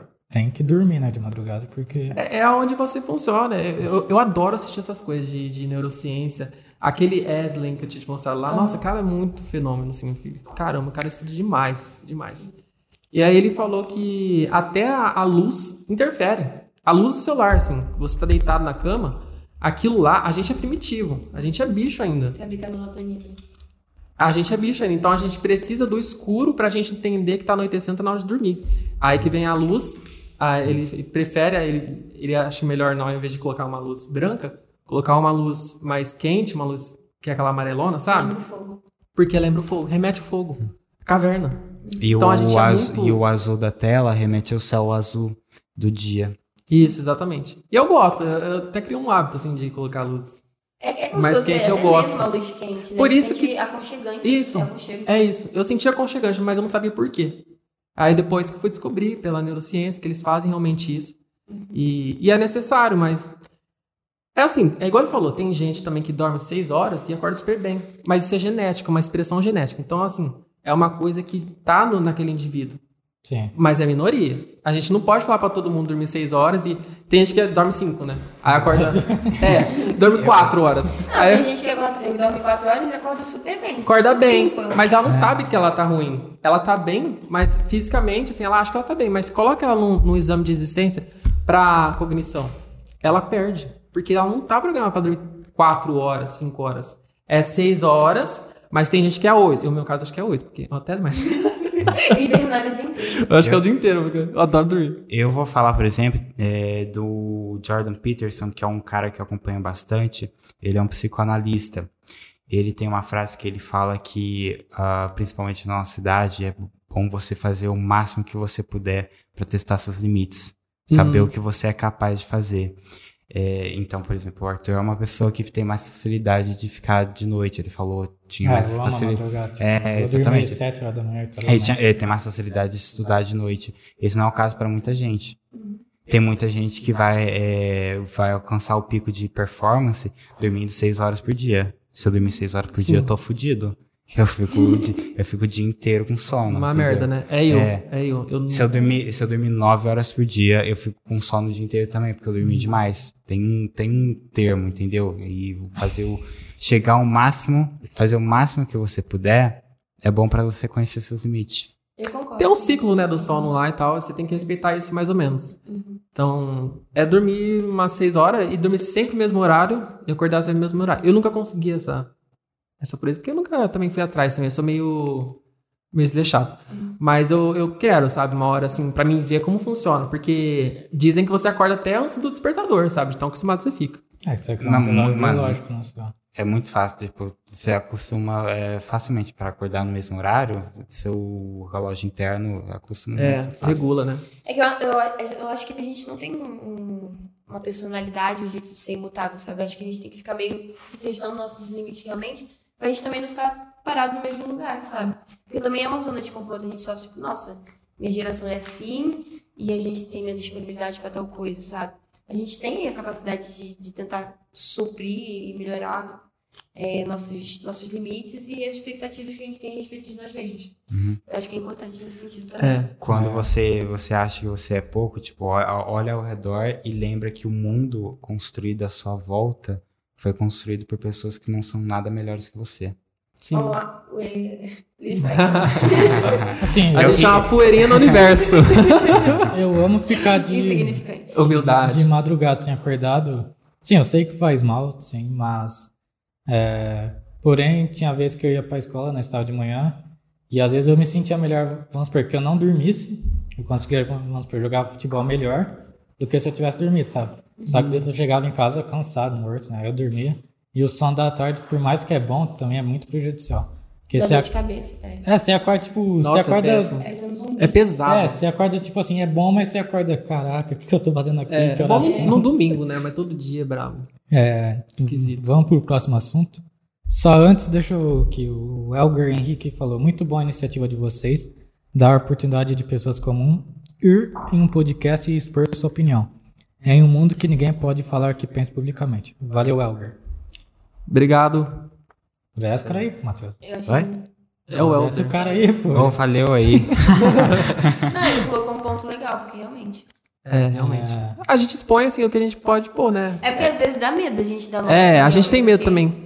Mas apesar que a gente é meio anônimo, É, a gente... Se a gente Mas for assim, uma, parcela. a gente tem medo sim. Tem muita coisa que eu converso com a Júlia e ela também conversa comigo. Eu falo, mano, eu não conversaria com ninguém sobre isso. Nossa, tem coisa que a gente conversa que a gente Com ninguém, porque- Vamos deixar isso entre nós. É, porque realmente é um medo, assim, sabe? A gente tem de, nossa, atacar a gente, e, sabe? Inverter. Porque tem coisa que é preconceituosa mesmo, a gente fala mesmo, sabe? É preconceituosa, a gente fala, fala, não. Aí ela fala, não, não é assim. Eu falo pra Julia, não, Julia, eu acho que não é bem assim. Então a gente, sabe, vai num eixo ali. Acho que o importante é a gente estar disposto não apenas falar o que a gente acha, mas ao ponto também disposto também de escutar, entendeu? E aprender. Não tem problema nenhum tá errado, não tem problema nenhum ser ignorante, desde que você esteja disposto a se abrir para alguém te ensinar, entendeu? A forma certa de se de de um, de um ponto específico que você tem abordado, entendeu? É, não, não, ensin, que não não é, ensinar, tipo tá? assim, né? Não sei. Não ensinar, mas vamos te fazer querer pensar de outra forma, né? Tipo, ter os dois. Chegar numa síntese, É, entendeu? ter dois pontos pra você refletir Sim. e falar, isso aqui eu acho que tá. É que tem gente que hoje em dia, tipo assim, não entra num debate, entra numa discussão. Você quer provar que você tá certo. Então é muito mais um, algo de ego, entendeu? É. Não é sobre você querer chegar num, num ponto em que as duas pessoas saem mais sábias, sabe, da situação. É sobre você ter, tipo, o gosto de dar ali um, um- uma tirada na pessoa, entendeu? Fazer a É, pessoa se passar por caralho, ignorante. você dá um. Não, tem gente que que vai conversar com você e falar assim o, o dicionário inteiro, entendeu? Quer falar as palavras mais difíceis. Mas o que, que adianta você falar o dicionário se você não tá conseguindo fazer com que a pessoa compreenda o seu ponto? Professor entendeu? universitário. Você, só, você tá querendo ali levantar o nariz e falar assim, eu sei mais do que você. Não entendeu? Abraço. Professor universitário, normalmente eles são assim, eles reclamam. O pessoal Não só fala- professores universitários, tem muita gente que tem. É, não, do um cidadão também, é. Tem um sabe? cidadão, tem, tem bastante. A gente, Então, a tipo assim, o seu sucesso num debate não vai ser as palavras rebuscadas que você está trazendo.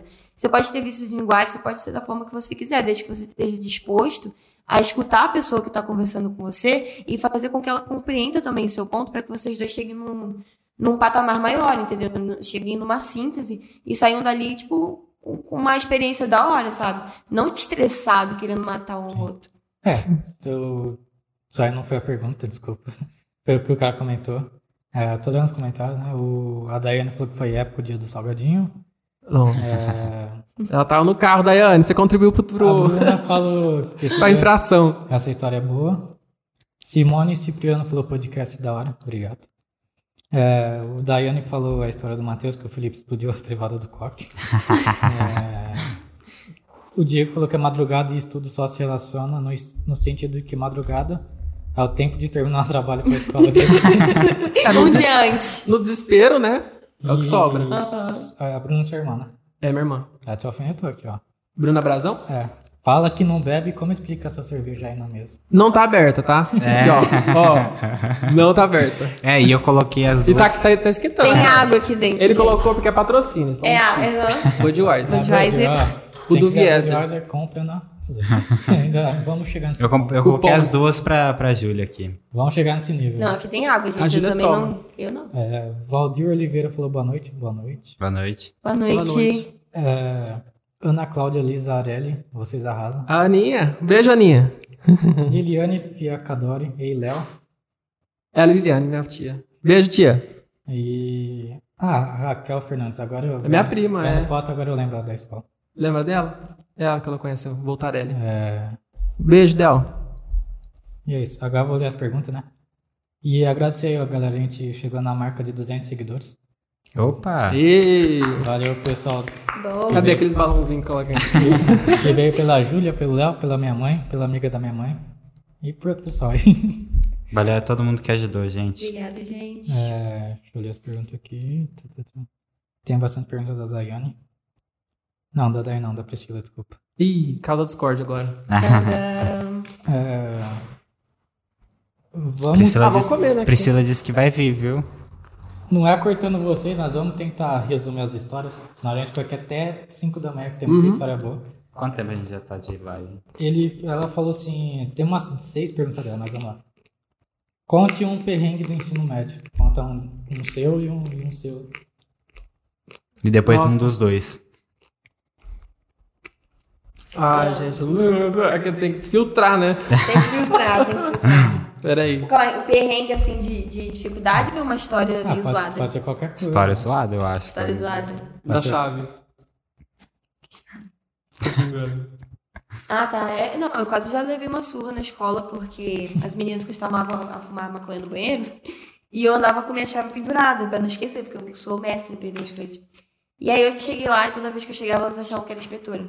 Aí elas jogaram o beck na privada e deram descarga. E elas falaram que ia me bater porque Você eu fiz, né? Foi, foi, Elas achou que você quis fazendo- ela, ela achou que eu fiz. Não sei se ela achou que eu fiz de sacanagem, mas ela falou que ia me dar um socão na cara da próxima vez que eu aparecesse com a, com a chave lá. Aí nunca mais. Aí nunca mais. É. Ah, comigo não aconteceu nada de briga assim. No Tonial, não. Mas uma vez, eu, eu, acho, eu achei que eu ia apanhar. Porque assim, eu tava na escada, foi a escada aqui do meu lado, e o menino foi passando, só que ele foi de- ele veio descendo da escada. E eu tava aqui. Eu fui brincar com a Daiane, a Daiane tava na minha frente. Falei, Daiane, você vai pra sala agora. A hora que eu fiz assim com o dedo. o menino acertou em cheio, mas eu não senti nem os dentes dele. Foi na garganta dele. Pô, eu fiquei com. Sabe que você fica com pânico do próprio dedo? Já veio tantas vezes. Mas o menino chupou meu dedo, velho. Que vergonha. Nossa, esse dia, esse dia se fosse. bactéria. É, se fosse um malandrinho, eu ia apanhar, certeza. Porque é o Toniel, né? Ô, Daniel. Nossa, não fala de bactéria não, porque eu vi um vídeo. Você viu esse? Ó, eu sou meio hipocondríaca. Ela é hipocondríaca. Meça suas palavras. Pode falar. Não era nada, Vou não. falar, né? Deixar. É, a Priscila perguntou, como nasceu o seu amor pra via- aviação, Léo? Ah, eu. Quando era pequenininho, minha mãe, a minha avó mora perto do aeroporto, bem perto, assim, ó. Dá pra ver o avião pegando força ali pra, pra decolar. E, então eu tava sempre ali. E aí minha mãe me levava no aeroporto, meu pai também levava no aeroporto pra ver o avião e tal. E eu comecei a me apaixonar, assim. Não tem muita. Não tinha mais Muitas- história por trás. É, mas fora que assim, eu gosto de conduzir as coisas, sabe? Eu go- eu gosto de das- de, de carro, gosto de dirigir, gosto de conduzir mesmo, sabe? Então eu acho que juntou as duas coisas, minha paixão mesmo por avião e a vontade de conduzir, sabe? Meio de transporte, acho muito legal. Você não pensa em ser diretor disso, né? Diretor de cinema? Ué, Você gosta de conduzir as coisas? Não. Eu não gosto de conduzir. eu gosto de conduzir máquinas. Cash, real. Eu gosto de conduzir máquinas, mas não pessoas. Deus me livre. Nossa. Entende? Já pensei em conduzir um trem? Também, seria muito da hora. Tiraria. Eu falei pra minha mãe, falei, mãe, eu tenho vontade Legal. de tirar a carta de AD, né? Que é pra caminhão. Filho, você vai ser piloto. Amado, amado. Já já tá na Fórmula 1. Vai ser piloto. Eu já imaginei o Léo dando, dando ré assim num Com o carretão. bonezinho de caminhoneiro. Eu só abro uma exceção pra moto. Eu acho que moto eu, eu não tenho segurança nenhuma pra andar na cidade. Mas eu, assim, também eu não tive realmente, realmente uma necessidade pra não falar, não, agora tem que encarar isso aqui todo dia. Senão eu iria. Mas eu tirei carta eu gostei. Mas na carta não tem nada a ver com o dia a dia. Nada a ver. E agora eu vou perguntar pra Júlia. Que ela parece que é mais. Não, não que você não seja, né? Mas só pra alternar, né? Uhum. A Priscila falou: como lidar com a carência em tempos líquidos e amorizados? Tempos líquidos amorijados. Rapaz, céu, vai chamar filósofo aqui. Que frase bonita. Já vamos então trazer Balma. quem aqui? É. Então, gente, eu acho que tudo parte do, do ponto mesmo do autoconhecimento, no sentido de que a gente precisa entender de onde que está vindo a, o ponto de, de dor que faz com que a gente tenha necessidade do outro, entendeu? Porque quando a gente fala assim de amor, eu penso muito em amor como se a gente fosse dois vasinhos de plantas distintos, entendeu? Eu tenho meu vasinho de planta aqui e tô crescendo nesse potinho de, de, de planta. E a pessoa que seria o meu respectivo parceiro está crescendo em outro vaso. Então, são duas pessoas distintas, com sonhos diferentes, entendeu? Crescendo dentro dos seus próprios conceitos, dentro da sua própria vida. E o meu papel na vida do outro, o papel do outro na minha vida, seria que a gente pudesse se regar, entendeu?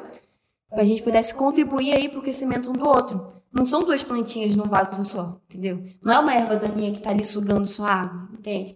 E às vezes a gente se, se encontra numa situação em que é que nem aquela história da taça, entendeu? Antes da gente poder compartilhar, a gente tem que ser abundante. E se a gente entra numa, numa, numa situação em que a outra pessoa é vazia de si, a gente vai querer pegar tudo que a gente está transbordando e colocar no potinho do outro. Até que vai chegar num ponto em que a gente não tenha mais é, o, o nosso espírito mesmo, sabe? A nossa boa vontade, a nossa, a nossa felicidade. Aquilo que faz a gente ser nós mesmos. Porque a gente colocou tudo no outro, entendeu? E quando a gente deposita tudo que a gente tem no outro, a gente está vazio de nós mesmos. E a gente fica buscando um- algo que, que preenche a gente, porque a gente também quer uma retribuição. Porque a gente está numa situação de o tempo todo a gente querer preencher, não apenas o potinho de uma pessoa que seja meu parceiro afetivo, mas a gente querer salvar pessoas da nossa vida, entendeu? Então, às vezes, a gente não sabe falar não, a gente não sabe se posicionar. E isso tudo vai tirando a, água da nossa própria taça, sabe? O nosso transbordar, a nossa essência. A gente está depositando tudo no outro, entendeu? É que nem, tipo assim, é como se a gente fosse nossa própria casa. Nossa própria casa, a gente tem que estar limpando diariamente, entendeu? Só que aí a gente vê a casinha do outro e pensa, nossa, aquela casinha tá tão bagunçada, vou lá dar uma arrumada. E a gente fica lá limpando a casa do outro. E nunca para de vir entulho, porque a pessoa também E depois, tem um, um depois, problema. e depois você quer que ela te ajude a limpar a sua. É, entendeu? E aí vai chegar uma outra pessoa na nossa vida e vai pensar, caraca, essa casa tá vazia, entendeu? Se tá vazia, eu posso fazer o que eu quiser com ela. Agora é minha casa, entendeu? E aí é um ponto em que as outras pessoas começam a tratar a gente não da forma que a gente merece, mas da forma que elas acreditam que a gente que a gente dê liberdade delas de agir assim com a gente, entendeu? Então a gente tem que entender, tipo assim, na questão assim da carência, a gente tem que aprender a organizar nossa própria casinha, entendeu? Pra gente começar a selecionar quem que tá entrando quem que tá saindo e até que ponto vale a pena eu sair da minha, da minha casinha, da minha do, do meu ser, entendeu? Para atender a demanda do outro, entendeu? Isso não é uma questão de egoísmo, porque você só pode amar alguém verdadeiramente quando você tá cheio de, de, de si, entendeu? Quando você não, não precisa que o outro supra uma necessidade sua. É como se, tipo, como se a gente fosse um quebra-cabeça, entendeu? Cada um tem o seu quebra-cabeça. A gente tá aí tentando, no perrengue mesmo, Juntar encontrar nossas peças, juntar nossas pecinhas. E de repente a gente chega, deixa outra pessoa chegar e só dá um chute assim no nosso quebra-cabeça. E aí a pessoa embaralha tanto o nosso quebra-cabeça que a gente fica buscando as peças do outro para tentar encaixar no nosso quebra-cabeça. Mas nunca vai dar certo, entendeu? Porque a gente somos pessoas diferentes. E o que o outro tem para nos oferecer nunca vai suprir algo que, que nós mesmos deixamos faltar para nós mesmos, entendeu? Eu. Pode, perdão. A menina Dá, dá, dá, Nervosa. Dá, dá- dá um corte perfeito. dá um corte, é verdade. Parabéns, Mas é sobre isso. O resumo é não procure no outro a falta que, te- que você tem. Pra se preencher, né? Preencher a falta que você tem. Só isso. É, você fica, Entendeu? é como não ela fica- você fica na expectativa da, da pessoa. Como É, ela vai ser que- sua Como é, que a felicidade, pessoa vai, agora é- como é que a pessoa vai encher sua taça se ela não tem nada pra, pra oferecer? É uma taça do tarô até. E outra, quando a gente tá vazio, a gente não consegue ver o outro pelo que ele é. A gente começa a ver o outro pelo que a gente espera que ele seja pra gente, porque é a nossa necessidade, entendeu? Então, o que que é amor e o que é necessidade? Antes a gente tem que deixar tudo aqui preenchido pra gente conseguir também enxergar o outro. Por isso que é tão bonito quando a gente vê em filme, em livro, falando, tipo assim, eu enxergo você. Porque eu tô te vendo além do que eu preciso. Tô te vendo além da minha carência, além da minha necessidade. Eu sei que você não vai suprir um vazio meu. Mas eu quero compartilhar o que eu tenho abundância com você. E eu quero que você compartilhe comigo. E junto, em potinhos separados, em vidas separadas, a gente está ajudando a crescer, ajudando a, a ascender. Quando é esse o caso de você estar vendo a pessoa não pela sua ah, necessidade de afeto e carinho, você também pode deixar a pessoa ir embora mais fácil. Porque você tem a noção Uhum. de que o caminho, o melhor caminho tanto para você quanto para ela, Sim, não, não é esse. Quando você ama de verdade, você sim. liberta, entendeu? Eu acho Aquele- que eu gosto muito de uma frase que diz assim: se você ama muito algo, deixe que vá. Se voltar, era porque era pra trazer na sua vida. Se não, é porque nunca foi seu. E o verdadeiro amor tá no, no não pertencimento, entendeu? Porque a partir do momento que você pertence a algo, aquilo morre. É aquela história da, da florzinha. Se você gosta de uma flor, você arranca ela. Mas se você ama uma flor, você cultiva ela. Entende? Isso tem uma, uma grande diferença na nossa vida. É, porém, tipo, você falou é bonito, todo mundo aqui te aplaudiu. A Bruna, a Daiane, a Ana Cláudia e o Claudemir. Cláudio, você. Gu, meu cunhado. Mas ele. Mas você falou, tipo, concordo. Porém, as pessoas ainda têm muita dificuldade de chegar nesse consenso, sabe? É, da pessoa. Tem às vezes pessoas que até pensam igual você, tipo assim, vendo assim de você, dá pra perceber que você é assim mesmo, sabe? É, como fazer, você tem a sua opinião formada. E não vai ser outra pessoa que vai chegar e vai mudar a sua vida, sabe? Mas então, ent- entretanto, Balança, é, balança é, sim. um, é um balanço, porque querendo ou não, a gente é humano, entendeu? Então a Sim. gente. É fácil falar, mas também é difícil fazer, entende? Então a vida chega assim pra, pra fortalecer a gente, sabe? E já teve muitas situações em que eu queria construir ali meu castelinho de areia e sempre via o pai derrubava tudo. E eu via que se eu construísse aquele castelinho no mesmo lugar, ele ia continuar caindo. Mas eu continuei construindo no mesmo lugar, porque eu não queria sair dali, entendeu? Sim. Então, é, por mais que a gente tenha uma visão é, madura sobre algo, a gente também não, não pode dizer que a gente vai seguir isso com todas as forças e dentes, entendeu? Porque a vida é, é louca. É fácil falar, é difícil É, fazer. Não, mas eu- Às vezes chega uma situação em que é um negócio que afeta tanta gente, que a gente se entrega tanto, que é muito difícil de deixar ele ir embora, entendeu? É, Mas depois que a gente deixa aí, a gente começa a fortalecer essa, esse conceito. Eu digo assim, é, que pelo visto você passou por algumas experiências para chegar nesse, Sim. nesse consenso. Hoje em dia você deve ter uma cabeça formada perante a isso. Mas era isso que você falando. Tem gente que pensa isso, mas nunca passou. Tem muito casal, tipo assim, o cara chega, finge que é um príncipe e tal. A menina fala, nossa, o cara tá mudando tudo a minha concepção. Vou me entregar, sabe? E todo esse pensamento dela, ela não vai vendo, mas vai se perdendo, sabe? Se envolve, E se o, o envolve. cara, tipo, começa a prender ela, não deixa sair, E enfim. Sim. é, a teoria, igual ela falou, eu falo muito disso pra elas também, com, pra todo mundo, falo. Que já namorou, teve problema na, no relacionamento. Eu nunca namorei. Então eu tenho minhas teorias, mas eu nunca, na prática mesmo, nunca aconteceu comigo de eu real- realmente ficar muito mal pra uma pessoa. E quem assistiu Fantástico ontem, acho que viu lá falando sobre amor e tudo mais, tem uma área do cérebro que o amor é tão intenso, você se envolve tanto com a pessoa que quando ela vai é como sentir uma sede que você tem que suprir, sabe? Aquela necessidade. É uma área ligada à sede e fome, sabe? É uma coisa muito mais intensa que a gente pensa. Então, eu, eu nunca vivi isso. Então, ainda posso viver e posso dar de cara no chão. Sim. E existem pessoas que vão chegar na sua vida e vão fazer você questionar de você mesmo, entendeu? Às vezes você tem um ponto, uma convicção, mas tem gente que sabe manipular pra você começar a sentir culpa, entendeu? Porque você acaba tendo uma empatia por aquela pessoa, você ama aquela pessoa, você quer contribuir na vida dela, e aí aquela pessoa muitas vezes vai utilizar isso como uma forma de, tipo assim, aquelas pessoas que não querem te perder, mas também não sabem como te amar, ou não estão dispostas a te amar, entendeu? Então, tipo, para muitas pessoas vai ser ali conveniente que você esteja ali na vida delas, você esteja contribuindo para o crescimento delas, mas elas vão, vão querer fazer o mínimo. E ainda vão te fazer sentir culpa por não ter essa migalha de afeto que a pessoa não te dá. Como se você não fosse suficiente, entendeu? Então, são muitos casos distintos. E aí, quando a gente se encontra em situações assim, a gente também tem que ter a, a atitude de, de encarar por que, que eu tô numa situação dessa, por que, por que eu ainda tô aqui, entendeu?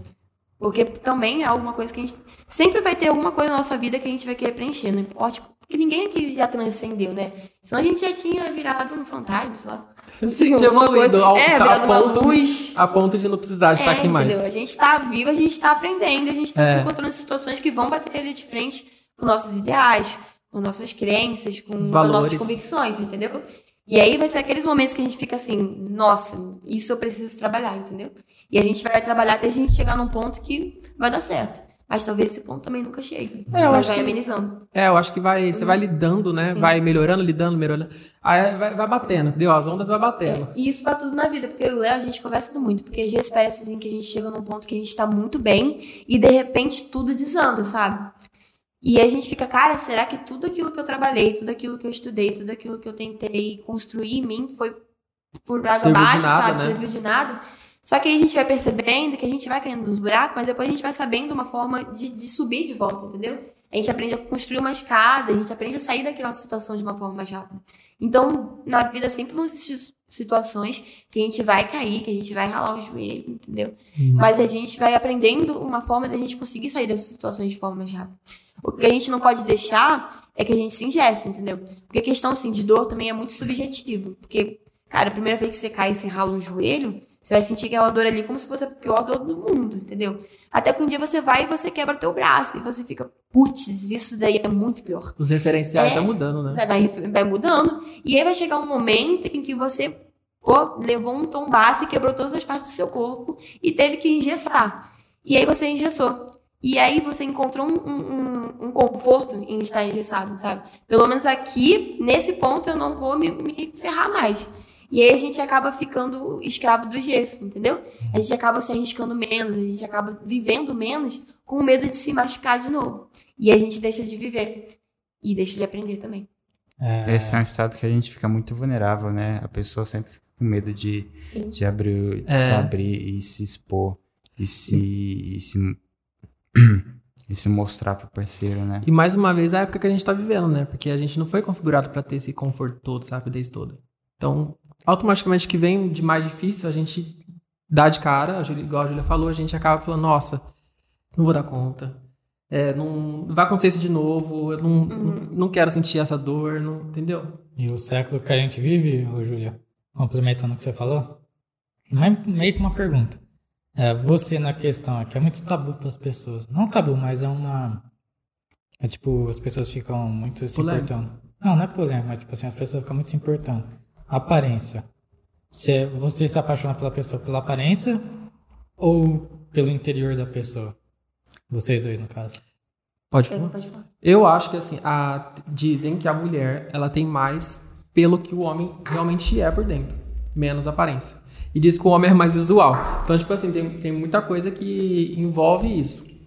Mas o meu, pra mim, assim, o meu ver, é equilibrado. Eu acho que não Acho vale a que pena. Vai, vai ser todo gás. Deixa eu beber depois. Ai, vai vazar tudo. Eu acho que não vale a pena é, você ficar com uma pessoa porque a aparência dela só é bonita. Porque, tipo, uma hora, sabe? Hora Cansa, hora acaba. Se acostuma com aquilo ali, sabe? Os prazeres são bons, os momentos.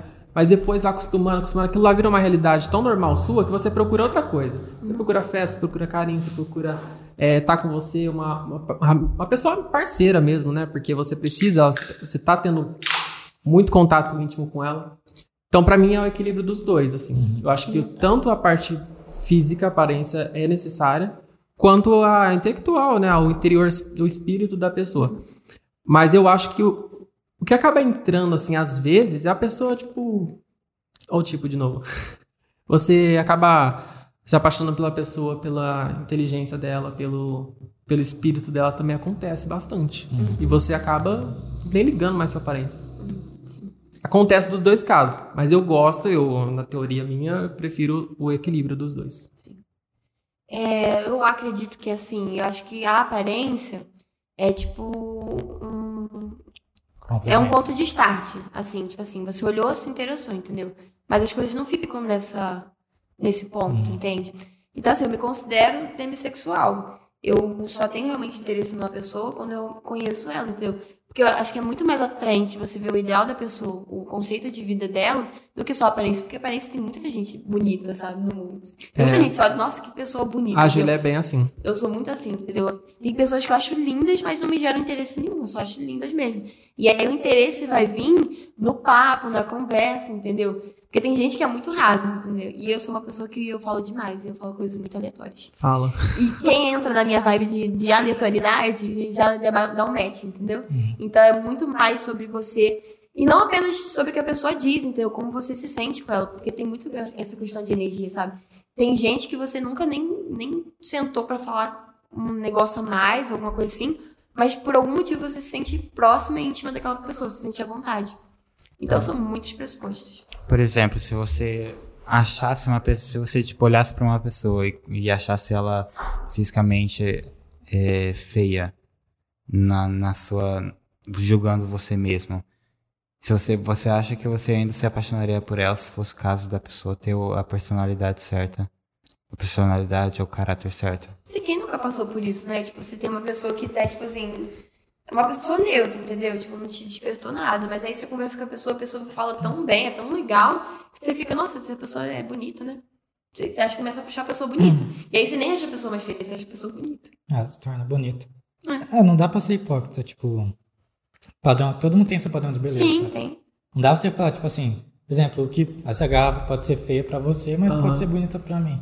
Então, tipo, cada um tem sua opinião. Não, não dá pra ser. Sua perspectiva, né? É igual ela falou, primeiro ponto de. Às vezes a pessoa pode se interessar, vamos supor. Você tá num fórum conversando com a pessoa e. igual o Rabu, sabe? Já vi gente que casou. Já vi muita gente que casou por conta do jogo. Tem... Foi a primeira coisa que ele me perguntou quando eu cheguei aqui. Você já jogou rabo? Ai, quem nunca? É porque, tipo, tem amigos meus que eu conheci lá que eles casam por conta do jogo, sabe? Nossa! Mas a, a pessoa era de. Não, da era mesma de longe, longe. Meu Deus do céu. Tem gente que teve até filho por conta do jogo. Nossa. Caraca. Mas eles se apaixonaram pelo, tipo, distância conversando, se Nem, sentiu nunca bem. nem viu a pessoa. É, viu depois a foto, falou, ah, já se acostumou que é bonito nas palavras, pelo energia. E as pessoas se tornaram bonitas, sabe? Às vezes podia, às vezes via a foto da pessoa antes, vamos supor, tava no Tinder, via lá a foto da pessoa, às vezes deu até é, desmatch. É. Não. Deu Não xizinho curtiu, lá. não curtiu, não curtiu. Um follow. Não, curtiu. Mas não curtiu. E chegou no joguinho, curtiu a pessoa e nem sabia que era a pessoa que às vezes ela recusou, sabe, pela foto. Aham. Ela se tornou uma pessoa bonita, sabe? Sim. É isso que eu. Isso Ah, a gente é muito. Eu acho que a gente é muito multifacetado, então cada um tem seu mundo. É, muito, é muitas, muitas coisas, sabe? Misturado. Muita. Muitos fatores que mudam e modificam a nossa percepção de mundo. Então, é. assim, que eu posso achar bonito, você pode não achar bonito, e por assim vai, e se apaixonar por ela, por essa pessoa. Mas não que você, tipo, se interessar pela aparência de uma pessoa X seja um problema também, É, entendeu? problema. Cada um com os seus gostos. O que não pode é você ser, tipo, totalmente superficial quando você tá com a vergonha, tipo, com vergonha da pessoa que tá do seu lado, porque ela incomodou um pouco, entendeu? Porque ela ficou, sei lá, porque, por algum motivo X, entende? É, resumindo, é, todo mundo tem um start, né? Sim. Mas pode ser que às vezes a pessoa não acha a pessoa bonita no primeiro momento, mas depois começa a trocar ideia no WhatsApp, sei lá.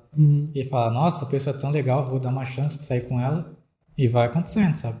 Principalmente a gente brasileiro. É né? que a em, gente é, se apaixona em com- festa, por exemplo, em festa, eu acho que as pessoas usam muito aparência em festa, né? porque você não vai conversar Porque é uma, uma coisa da vida na né? festa, sabe?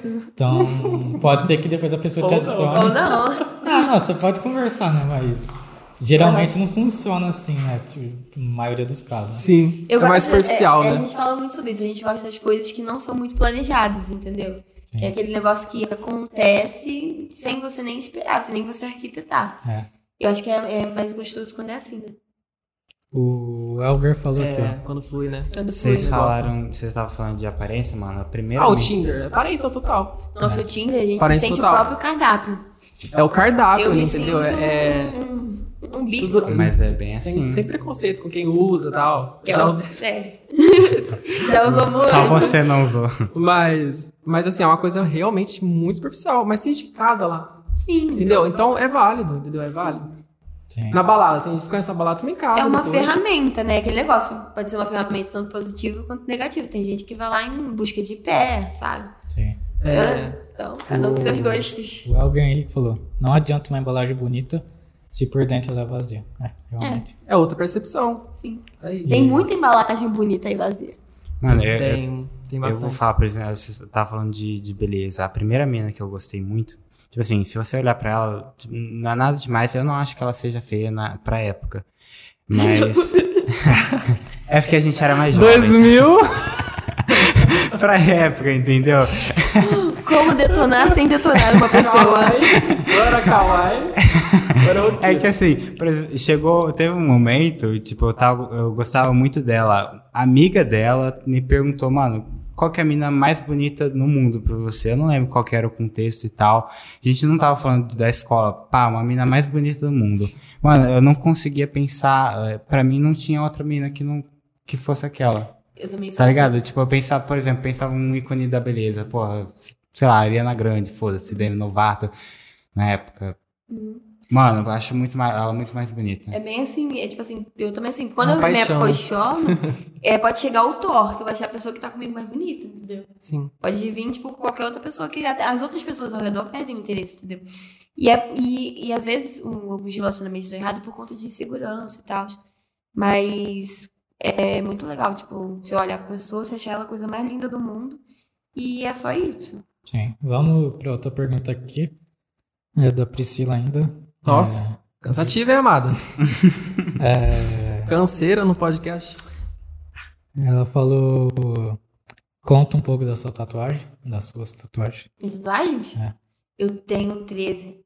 Tenho esse dos braços. Eu que sou amigo dela, Nossa, tá espelhado aqui, né? Aí eu tento olhar aqui, mas na verdade tá aqui. Tem essa aqui também do, do passarinho. É, as minhas tatuagens, é, a maioria é um estilo mais ornamental. E em predominância a flor de lótus, porque eu gosto muito da flor de lótus. Porque eu acho que a flor de lótus, assim, é uma metáfora da vida, sabe? É uma planta que vai nascer no meio do pântano, entendeu? No meio do lodo, lá no escafundel dos Judas. E se você for ver, tipo, é uma planta que tem raízes profundas, entendeu? E aí, se a gente for tirar isso, uma lição para nossa vida, é que a gente tira a nossa força da- das, nossas, das nossas vivências, entendeu? Não importa o quão sujo, o quão detonado seja o lugar, entendeu? Que muitas pessoas olhariam e achariam feio, entendeu? Da no- das nossas forças que está saindo isso, entende? E aí é sobre a gente saber florescer, mesmo que não tenham pessoas para observar esse florescimento. Mesmo que a gente esteja assim num lugar onde as pessoas não nos admirem ou não nos respeitem, que a gente esteja ali, tipo, por nós mesmos, sabe? Tirando as forças das nossas vivências e florescendo pra ser e encontrar quem a gente é, quem a gente realmente é. Então é predominância assim de flor de lótus, porque eu gosto muito. Tem elefante também, que é sabedoria. E eu acho o elefante muito fofo. É a coisa mais fofa. Eu acho Nossa, muito é fofo. lindo esse elefante aí. A gente Eu acho sempre, a moça muito nossa, que fofo. tatuagem foda. O elefante é uma coisa muito fofa. hoje. Porque é muito, muito família, assim, sabe? Muito. Eu não sei explicar, eu gosto muito de elefante. E... É um bicho que anda em manada. Ele tem muito carinho pela família, sempre tá É. com seus filhos. Sim. E a mandala também, que, que é um aspecto também do nosso inconsciente. Aí eu tenho o beija-flor, que é um dos meus pássaros favoritos. É, tenho também um outro pássaro aqui, porque eu gosto muito de pássaro. Se vocês forem no meu Instagram, só tem pássaro e flor. E foto de, de animais e tal. Então é mais isso. Tem. Eu lembro de eu estar muito bêbado e você falando do, na festa do Léo. Nada, é falando da- do significado da minha, de uma outra tatuagem aí, mas vai ficar muito É, É, mas aí eu tô explicando e o Deus tá. ah, ah. Não, eu lembro, de, eu lembro de você falando dessa flor de lótus. Eu tava muito louco. Eu tava... Aham. Aham. Pergunta pro Léo aqui. Por que, que você saiu do Instagram? E eu tenho uma pergunta pra você também. Então você responde a minha e essa. Ele tava O muito curioso pra perguntar. falou que você tem Twitter. Ah, Por que, que vo- você não acha o Twitter mais tóxico que o Instagram, não? Eu vou chegar lá. Peraí. Tá, vamos lá. Ó, o Instagram Senta História. que lá vem história. Tem tem história. história. O Instagram, é 2018, eu, eu decidi desativar. Falei assim, vou dar um tempo, não sei o que e tal. Porque eu comecei a pensar, tudo que eu fazia, assim, eu saía, eu filmava. Ou era uma bebida que eu comprava, às vezes eu nem gostava da bebida depois, mas tirava uma foto, sabe? Eu percebi que minha vida tava muito ao redor daquilo, sabe? Fora que também as pessoas eram muito tóxicas, sabe? Muito. Era um ambiente tóxico, essa palavra é meio chula, né? Mas. Era um ambiente que as pessoas estavam mostrando que não era, muita coisa. E aí começou a passar o tempo eu falava, mano, eu perco muito tempo com isso, eu não quero mais. Pronto, fui um radical. E foi passando o tempo, passando o tempo, passando o tempo, aí eu, eu falei, não, eu preciso estar inteirado do que tá acontecendo, porque não adianta eu fugir. É a realidade de hoje, entendeu? Eu tenho que ver o que tá acontecendo no mundo. Não é só notícia, mas é discussão mesmo, sabe? Essa. Igual ele falou do Twitter. Então aí que eu entrei no Twitter. Mas o Twitter não tem quase ninguém lá. Tem, tipo, cinco pessoas. Twitter não tem quase ninguém, assim, dos meus amigos também, né? Ninguém, quase ninguém tem Twitter. Vocês têm mais. A Júlia, não, eu não tenho ela. Mas é um ambiente também, é, assim, terrível. Porque tem muita treta. Tem muita gente falando, é, muita política, mais, bem mais que no Instagram, bem mais. Cancelamento É, começa lá. ma- Mano, é lá que começa. É lá que começa. os memes, é lá que começa as brigas. Aí só vai parar no Instagram depois os prints do, do Twitter, entendeu? É lá que começa. Então eu comecei a pegar essas sacadas assim. A Júlia sabe bastante, que eu converso sempre com ela. Mas eu acho que foi muito radical de mim. Eu acho que não é só é, esse ambiente de pessoas ruins, até porque eu posso seguir quem que eu quiser. Tem pessoas que eu amo também, que estão lá, meus amigos, minha família. Então eu, eu vou voltar. Uma hora eu vou voltar ainda, mas Eu lembro daquela música do. Depois pode colocar de fundo. Eu vou voltar. Eu vou voltar e com mais controle também. Mais controle, porque aprendi bastante, é que eu não preciso de expor minha vida lá, sabe? Tudo Era bem, eu eu posso só colocar onde eu Levar. tô, ver, ver onde meus amigos estão, que é legal também, mas, tipo, não preciso de colocar, expor tudo lá, sabe? É, eu tô pensando pode- uma pessoa mais reservada mesmo, sabe? Eu Sim, não pode gosto. privar seu Instagram e ter só quem você quer. Né? Sim. E, e dá um sentimento. É que é, é mais aquela questão da comparação, entendeu? Eles comparavam muito quando eles Ah. tinham Instagram. Com a vida, tipo, luxuosa das pessoas, entendeu? Que muitas vezes nem é aquilo que as pessoas aparentam. É. Mas dá uma. uma, uma- Mas eu com 18 anos achava, né? Então, tipo, eu comecei a pensar muito sobre isso. Mas é é uma, é uma coisa que eu vou voltar ainda, sabe? Não precisa de. É o mundo, sabe? Vai- daqui a pouco vai ter metaverso. A gente já tá falando do metaverso. metaverso. Interação Colocar um online. aqui, tá É. ligado? Daqui a pouco tem uma plateia aqui, virtual. E, e fotos e tudo mais. É legal. É uma ferramenta legal, mas pra quem sabe usar. E eu não sabia usar. E agora eu me sinto.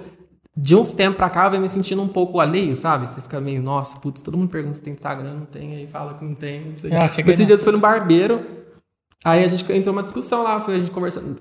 Discussão saudável, tá, gente? Nada de treta. E ele falou assim, nossa, que legal conversar assim, porque tem gente que não sabe conversar, tem gente que é ignorante. E no mundo que a gente tá, né, no Uhum. momento atual, tem realmente tem gente que te acha que você é um lixo e pronto. Sim. Tem que ter Instagram e pronto. Mas no meu caso, não. No meu caso, eu penso em voltar. E eu, eu penso em sair do Twitter. Porque o Twitter realmente é muito lixo. O Instagram até que é mais foto, né? No Instagram, vamos supor, você criar um perfil pra você seguir só seus amigos. e aceitar só quem você quer, você Sim. não vai ver nada mais. Não. A não ser se for lá no explorar, mas no explorar não tem muito. É que o Twitter é mais. Coisa O Twitter é texto. É a pessoa digitando, sabe? Sim, o Twitter é texto. O Twitter, o Twitter é realmente, a gente fala, a gente fala muita coisa aleatória, assim.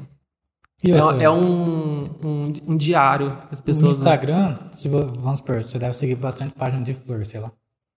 Não. Não, pior que eu só sigo pessoas. Ô, Lambra. não, não, eu, eu sigo alguns canais de viagem, porque eu É. ainda vou ter um motorhome, Aqueles entendeu? bom dia, tipo. Pra mim poder viajar por aí.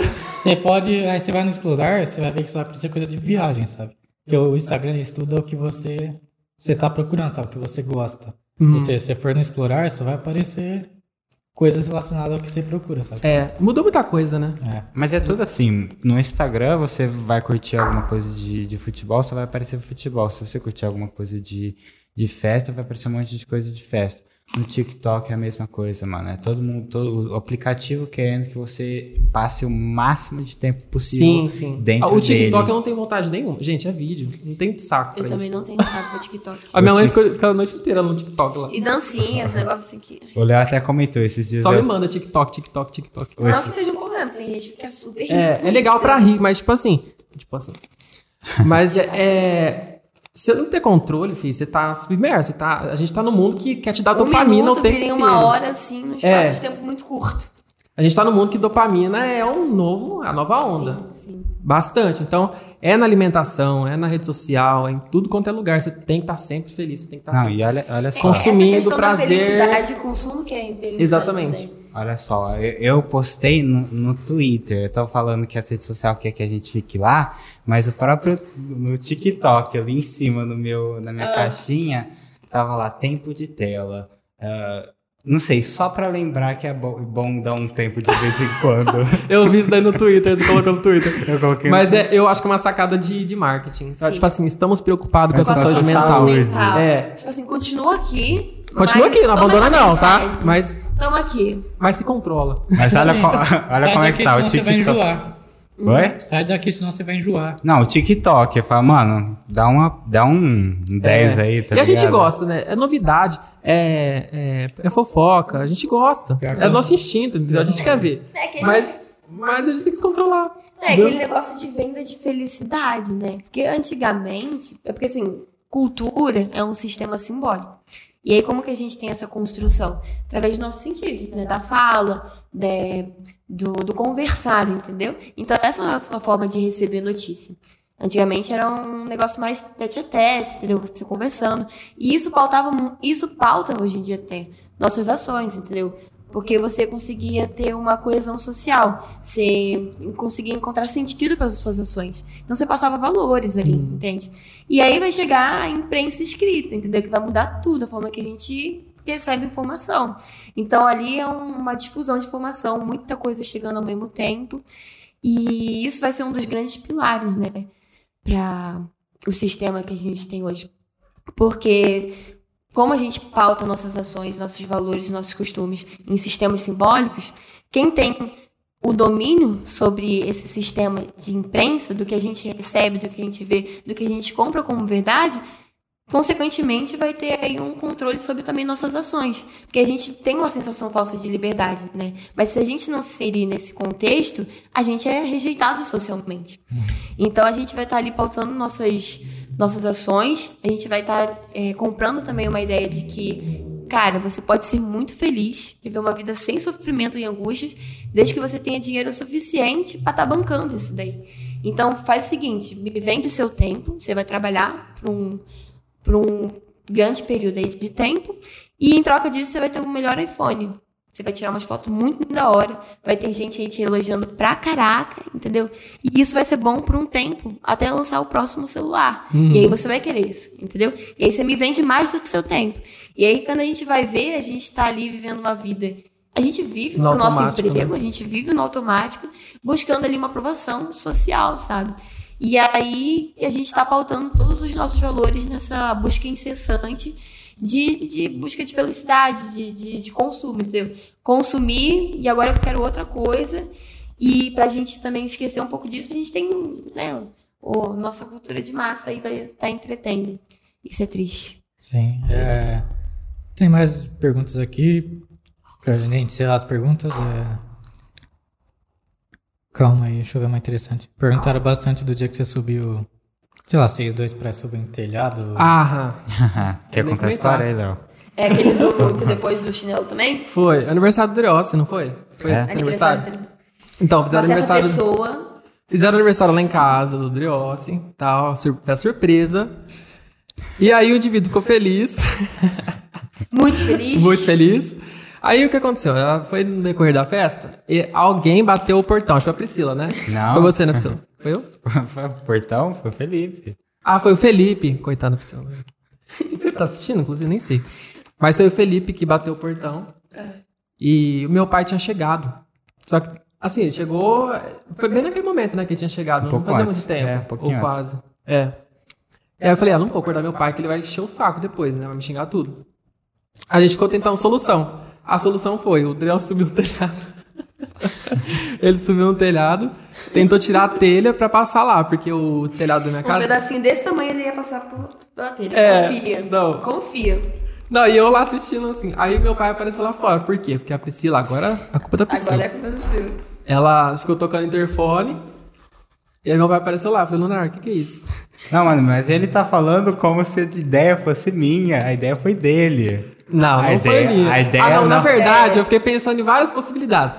Antes de acordar meu pai. Mas a Priscila já tinha acordado meu pai. Tocou o interfone. Falei, gente, agora. Agora já entendeu. Agora já deu. Cara, já eu deu. lembro, deu muito bêbado. E, e o Léo falando pra subir no telhado, eu virei pra ele, tipo, com uma cara séria, tipo, não é melhor acordar ele do que eu abrir um buraco? Não, Então, o Leonardo ele tá falando como se fosse a culpa do, do Dreossi, mas o Leonardo realmente falou: vai lá, abre um buraco no telhado e Não, desce. não, imagina. Não me É. lembro disso. Fala- não, Desse tamanho. não, ele falando como simples, é só você desencaixar as telhas, porque elas só, é, é só uma em cima da outra, tá ligado? Não, e não parou por aí, porque depois tem a história do Leonardo tentando consertar a telha Ah, da Ah, vizinha. que- que da vizinha, do seu chinelo. Que que a gente tava. é, é, Ah, é, foi. Conta a essa gente, história.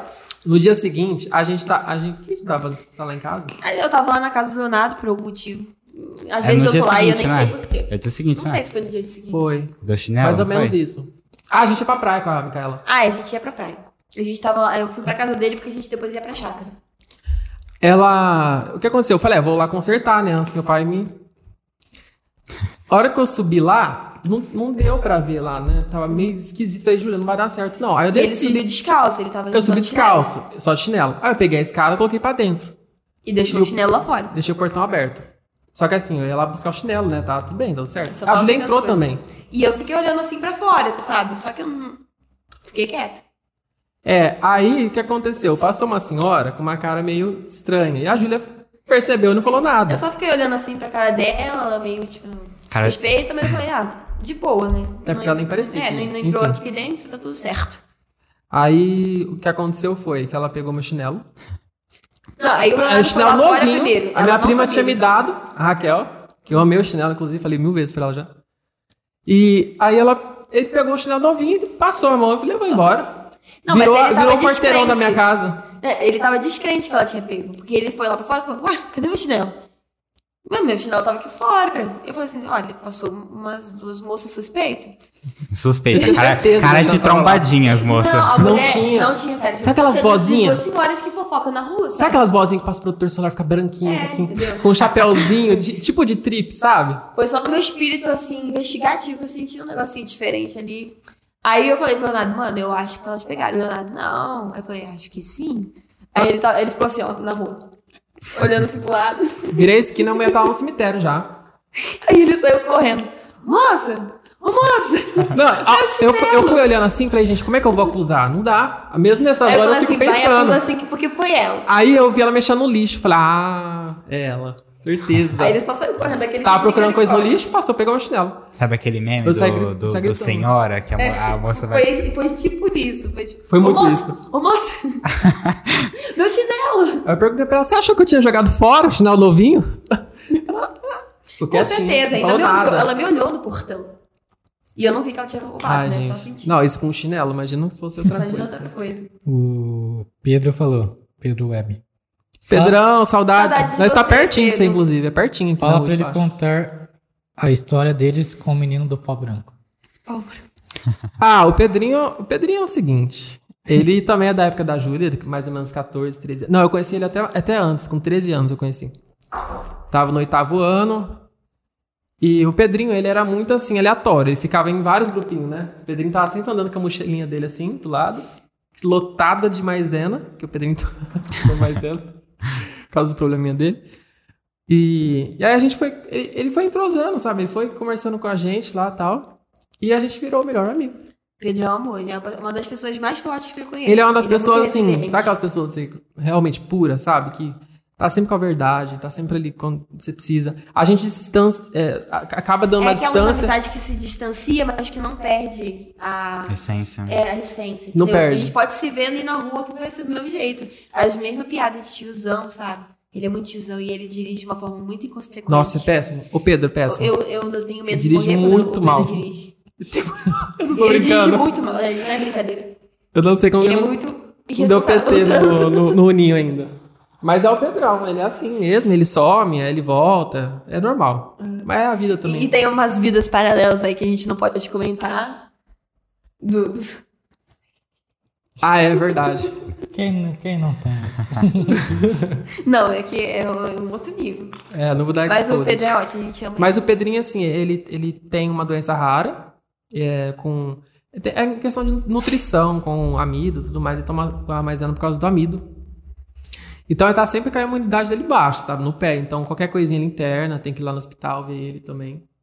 Mas ele tá sempre assim, mesmo com os problemas dele lá. Ele tá ele já entrou. De boa, sabe? Tranquilo. É, ele já teve que ficar até naquelas, naquelas aqueles tubos de, de vidro, sabe? Você fica realmente inoculado lá dentro, com oxigênio e tudo mais. Ah, tá. É, várias coisas que ele conta, umas coisas muito doidas que pra gente assusta, mas pra ele é normal, assim. Ele é muito forte. Ainda bem que você explicou a maisena, o pessoal ia achar que é droga casa. Não, é mais Não, é, e, e- realmente não, e o pior, ele vira e mexe tem que ir lá pro sul, porque o médico, se eu não me engano, o médico dele especializado nisso é lá do sul. É Porto Alegre. Aí ele tem que passar no aeroporto, né? Aí ele tem que comprovar aquele monte de coisa lá. Deve dar mal trampo. Sim. Que a maisena realmente lembra muito droga. E as, Sabe, pergunta, sabe aquela série que o pessoal vai na- no, no aeroporto e os É, caras têm que senhor, o que, que é isso na sua mala? Você está indo para onde? os caras testando a maisena Eu pra ver se fica... Essa bagagem não é minha. Isso não é meu? Isso não é meu. é igual aquele meme do repórter lá, que ele foi ver se era cocaína mesmo, alguma coisa assim. O rapadura, ele passa o negócio da boca. Hum, é cocaína. ele ficou meio louco, sabe, com o cheiro. Bateu. Azul, né? Positivo pra cocaína. É, E, então as perguntas foram essas. Agora, como a gente já tá meio que encerrando, fazer a mesma pergunta de frente com o Gabi que eu faço para os convidados. Eu acho que vai ser bem interessante a resposta de vocês. Toma cuidado, hein? Pelo amor de Vamos Deus. começar, vocês decidem aí, o que, que é a vida para vocês. Vida. É. Pode começar. Ficou vendo a questão que a gente A gente debate sempre fala sempre. muito sobre isso. Vamos ver com qual consenso vocês chegaram. Eu acho que a vida não tem muita explicação, assim. É sentir mesmo, sabe? É estar com as pessoas que você gosta, é ter seus objetivos na vida, é cair no chão, é levantar, sabe? É, é, é ter tudo, toda essa mistura mesmo, sabe? Enquanto a gente tá aqui, eu também tô procurando bastante em religião, sabe? Eu, eu ando estudando um pouquinho sobre religião também. Eu fui meio que incentivada a, a estudar um pouco sobre espiritismo. E eles falam bastante sobre evolução, sabe? É muito bonito, sobre amor ao próximo, sobre tudo isso. Então tem, a vida tem muita coisa, assim, de objetivos, né? De realmente estar com as pessoas que você gosta, curtir hoje, não ficar só preso no passado nem no futuro. Ansiedade, eu tenho bastante. e aí que a gente vai criando um sentido da vida. Então cada um tem seu, seu objetivo mesmo, seu sentido mesmo. Você que dá o sentido para a vida. Eu penso assim. E claro que eu também acredito numa força maior, que para mim é Deus. E tá com a gente para apoiar a gente. Pra dar um, sabe? Tem muita coisa que acontece também, se fala assim, gente, é, foi Deus mesmo, não tem o que ser. E talvez seja uma prova de vida pra mim. Né, para seja um desafio. Então é, é isso, você vai dando você vai dando sentido pra sua vida, você mesmo, através dos seus desafios, at- através dos seus aprendizados e tudo mais. Pra mim é isso. Vida Bonito. é isso. Vai né? além da matéria e do, do, espiri- do espiritual também. Eu Falou entendi bonito. Bem, falou bem. Agora vamos ver a Júlia. Vamos ver, deixa eu pensar. O que é vida? Ó, anota aí, Julia Lispector. Pensei agora. Ser quem você é é aceitar a impermanência de ser. Então, acho que que- quem realmente é feliz na vida é uma pessoa que tá que fez as pazes com a impermanência dela, entendeu? É aceitar que nem tudo vai ser uma, uma linha constante sem baixos, entendeu? Às vezes você vai estar no alto, às vezes você vai estar embaixo, e às vezes você tá ali no, no neutro, entendeu? Então é sobre aceitar que a gente tá aqui, pelo menos eu acredito, em constante evolução, entendeu? Então, vou- entendeu? É o vício de linguagem, entendeu? É, em constante evolução. Então, vão ter diferentes níveis aí, tipo, com poderoso chefão. Às vezes, vocês assistiram Rick and Morty? Já ouvi falar, Rick mas. Não. Ninguém, não vocês não assistiu. assistiram? É bem Não, eu existencial. Eu, Eu vou conhe- embora desse Eu, podcast conhe eu, agora. eu, eu Eu também conheço, nunca mas assisti, não mas eu sei que é, é existencial, né? É, fala sobre umas paradas existencial aí. E aí tem um episódio que eles estão, tipo, num centro intergaláctico. E o Mori, ele vai colocar, tipo, um óculos, assim, de realidade virtual. E aí, nesse óculos de realidade virtual, ele vive uma vida inteira, sabe? Até a morte. E aí, quando ele tira o, o óculos, ele entra, tipo, em crise. Porque ele realmente acreditou que aquilo que ele tava vivendo era real, entendeu? Então, assim, eu não sei o que é vida. Mas, às vezes, eu gosto de imaginar que eu sou um ET. Tá sendo estudado. E Isso que aqui é eu tô tudo só simulação. jogando um The Sims, entendeu? Porque eu acho que é mais fácil lidar com as situações quando a gente não se coloca tanto em. em- Quando a gente tenta lidar de uma forma, tipo, meio que Não distanciada do que a gente tá sentindo, Não sabe? tão séria. É, tipo, de uma forma tão séria. Tipo, levar uma coisa de uma forma mais, mais leve, entendeu? Então, cara, eu sou um ET que eu não tô ali significa- jogando um jogo de realidade virtual. E não significa que a gente não vai ter nada também. Porque eu já fui desses também, de ser muito extremo, sabe? Eu achava que, ah, não, se não tá bem, se eu não tô bem agora, é porque tem alguma coisa errada. Então eu preciso estar bem, eu preciso estar sempre alegre. Ou então não, ou então eu fico triste. Aí eu falo, mas peraí, a vida é só isso, então eu tenho que ficar triste, assim, essa merda aqui, então. Então eu fico nos extremos. Então existe o equilíbrio, sabe? Existe- a gente tem que pautar a felicidade em prazer e tédio. Fica ali, ó, no meio, sabe? Você tem que caminhar no meio. E ficar, e ficar cam- cambaleando mesmo. Cai, a gente tá falando de amor, cai, levanta, cai, levanta. Aceitar É a assim. impermanência. É. A inconstância. Agora, o sentido realmente de tudo isso, aí a gente já cabe. Pra mim já cabe ao superior, entendeu? E eu não, não consigo realmente explicar. Mas enquanto a gente tá aqui, a gente tem que Meio que buga o cérebro da Buga. gente, porque eu faço pergunta pra um monte de gente. Sim, imagina você tá num jogo de videogame, você cria seu personagem lá, você desliga o videogame. Tipo, acabou o mundo da pessoa, vamos supor, do, do seu personagem. Aí vamos supor que, tipo assim, a gente fica fica pensando, por que que o mundo existe, sabe? Tipo assim, por que que a gente existiu? Por que que o tipo assim, você desliga o videogame, o personagem acabou, sabe? Você, liga, Acabou. se você não ligar mais, nunca Sim. mais ele existe. Por que que a gente existe? Por que que a gente foi feito? Qual que é o nosso objetivo? Exatamente. Tipo, não tem uma explicação, ninguém consegue. a única certeza de morte, né? É, ninguém sabe. É muito doido. Então, assim, não se identifica tanto com o personagem, entendeu? Tipo, você não é o que você tá, tipo, reagindo ali no momento. Você é algo que tá ali enxergando o que você tá vivendo e trabalhando isso, entendeu? Então, tipo, não fica sempre tanto assim em primeira pessoa. Para um pouco, respira, entendeu? Vê ali o que, que você fez de errado. Dá, dá um, um, um código aí de GTA pra ficar, o negócio ficar diferenciado, entendeu? Leva as coisas de uma forma mais leve. E se o mundo, vamos, vamos ver um, Carro que voa. Faz a felicidade na hora. ver um E aí? meteoro, explode tudo e aí? Todo mundo morre ao mesmo tempo. É Exato. muito. Sabe, É, não entra sim. na cabeça o que, que acontece, por que, que a gente nasceu. Não, é, mano. é que a gente você questiona muito nisso, né? Oi? Pode falar. Não, então, eu ia falar, mano, pra mim nada faz sentido. Tipo assim, você pega Deus. Tá, Deus criou tudo. Tá, e quem criou Deus, tá ligado? É, Surgiu do sim, nada e sim. estalou os dedos e fala, tem tudo isso. Mas é, é que assim, a gente pauta nossas, as, nossas, é, as nossas compreensões no que a gente Conhece? conhece, a gente, E a gente é não muito conhece limitado nada. também, se a gente for perce- perceber. Ao mesmo tempo que a gente é muito forte pra certas coisas na vida, a gente também é nada. Sim. Tipo, a gente pode morrer amanhã mesmo, sabe? Acontecer alguma coisa aqui, um, um fenômeno natural mesmo, matar todo mundo e pronto, você não é nada perto do universo. Sim. Então, por isso que eu, eu penso assim, que tem uma coisa superior mesmo. E a gente não pode ficar pautando tanto no, no que a gente conhece. Tipo, nossas leis, nossa vivência, nossa civilização, que, é, que fica muito nisso também, né? As regras, você, isso aqui é pecado, isso aqui não sei o quê. É, são compreensões que a gente cria. A mitologia tá aí, pra gente criar e a gente dar sentido às coisas. E é Não. legal esse negócio de dar sentido às coisas. É legal, é, legal. porque mantém o indivíduo vivo. É, de manter A a gente- gente, ali se É movimentando. igual, é igual o psicanalista que eu tava assistindo, ele falou que a gente precisa acordar e ter objetivo. Sim. Se tá alguma coisa que tá de errado, assim, você não enxerga mais nada, aí tem alguma coisa errada, errada aí, porque senão o ser humano só não se mata por causa disso. Ele tem, E é muito- tem esperanças na vida, né? E é muito distoante, porque assim, por mais que a gente seja uma geração, uma geração que tenha tudo de forma imediata, às vezes a gente, vi, a gente vive como se a gente tivesse assim um tempo infinito, sabe? Como se a gente nunca fosse morrer. E aí a gente vai deixando tudo pra depois, entendeu? Isso. E aí a gente vai ver, a gente, tipo assim, a gente não, não dá o valor do tempo, porque a gente não sabe quanto tempo a gente tem. A gente não sabe quanto tempo o tempo tem. Entende? E aí, se a gente for ver, se a gente for contar os meses, os dias que a gente tem com as pessoas que a gente realmente ama, sabe? Pô, a gente vive a maior parte da nossa vida no trabalho. E aí, quando a gente tem a oportunidade de estar ali compartilhando algo com, a gente, quer- com alguém que a gente realmente gosta, a gente coloca muito empecilho como ego, entendeu? Como egoísmo, fica deixando as coisas pra mais tarde, entendeu? Mas você não sabe o tempo que você tem. Você não sabe o tempo que a pessoa que você ama tem, entendeu? Então você vai deixar tudo mesmo pra depois, pra depois você se arrepender. Uhum. Entende? Então, Aí não volta mais, é o Aí não tempo. volta mais. E aí, quando você já viu, já passou. O já tempo também é uma coisa meio bem doida, assim, né? Eu De entro muito nessa. O Azen tá falando porque que a vida existe e tal. Esse tempo eu comecei tipo, a entrar numa brisa muito louca de, vamos por você morreu, mas eu ainda, eu ainda fico pensando. A gente tem um monte de déjà vu, sabe? Nossa, Quem garante, tipo, que a gente não já viveu aquilo e a gente morreu, mas a gente retornou Sim, pra vida, sim. sabe?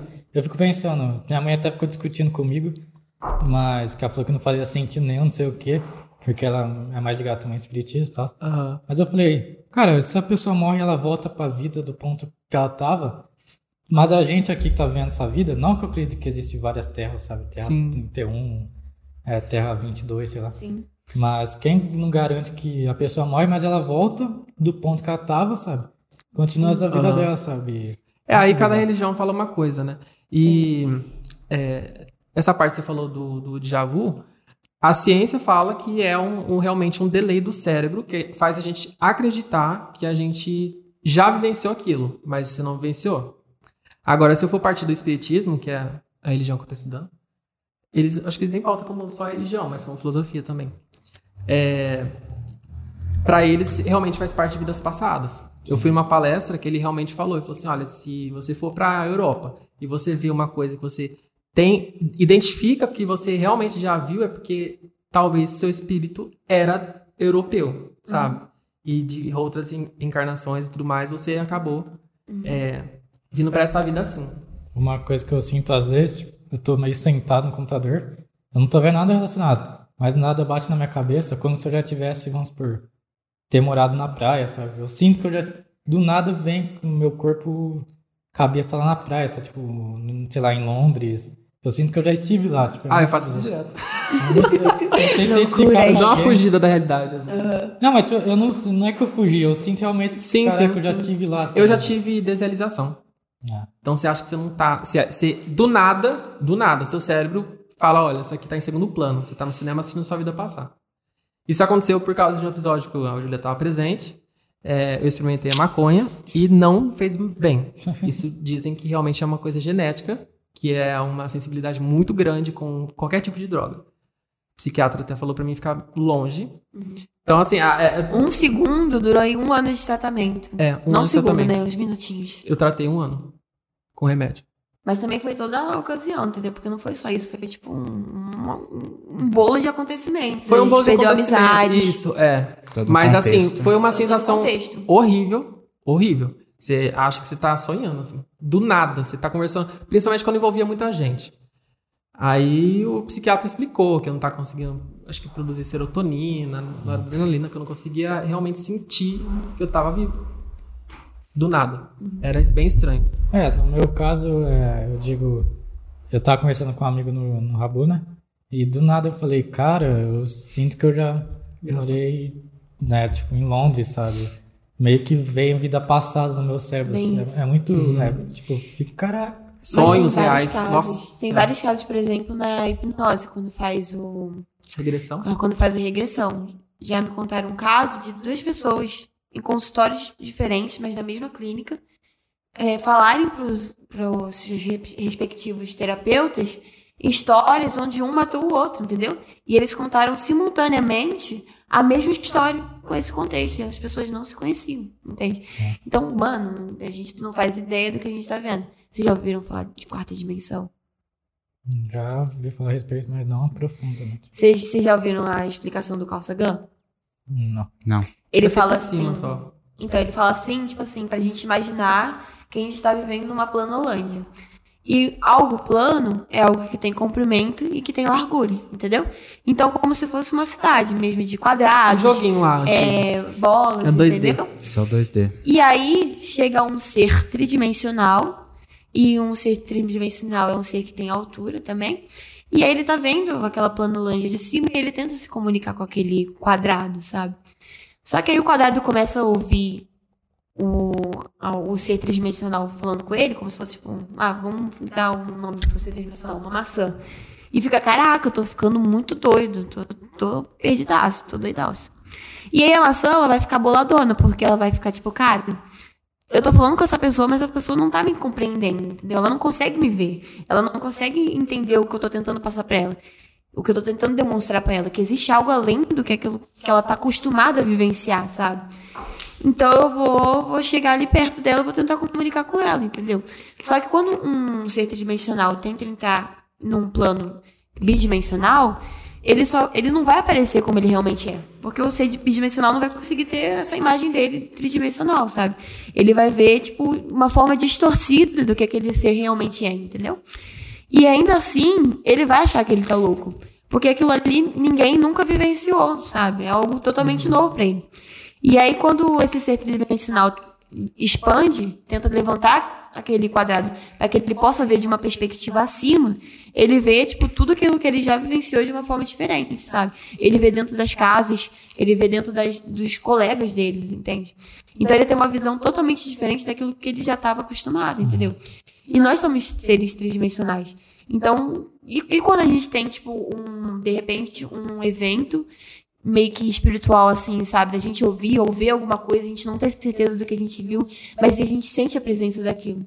O que garante a gente que a gente não tá entrando em contato com, uma, com um outro plano, que a gente não faz ideia de como seja, a gente não faz ideia do, do que realmente seja.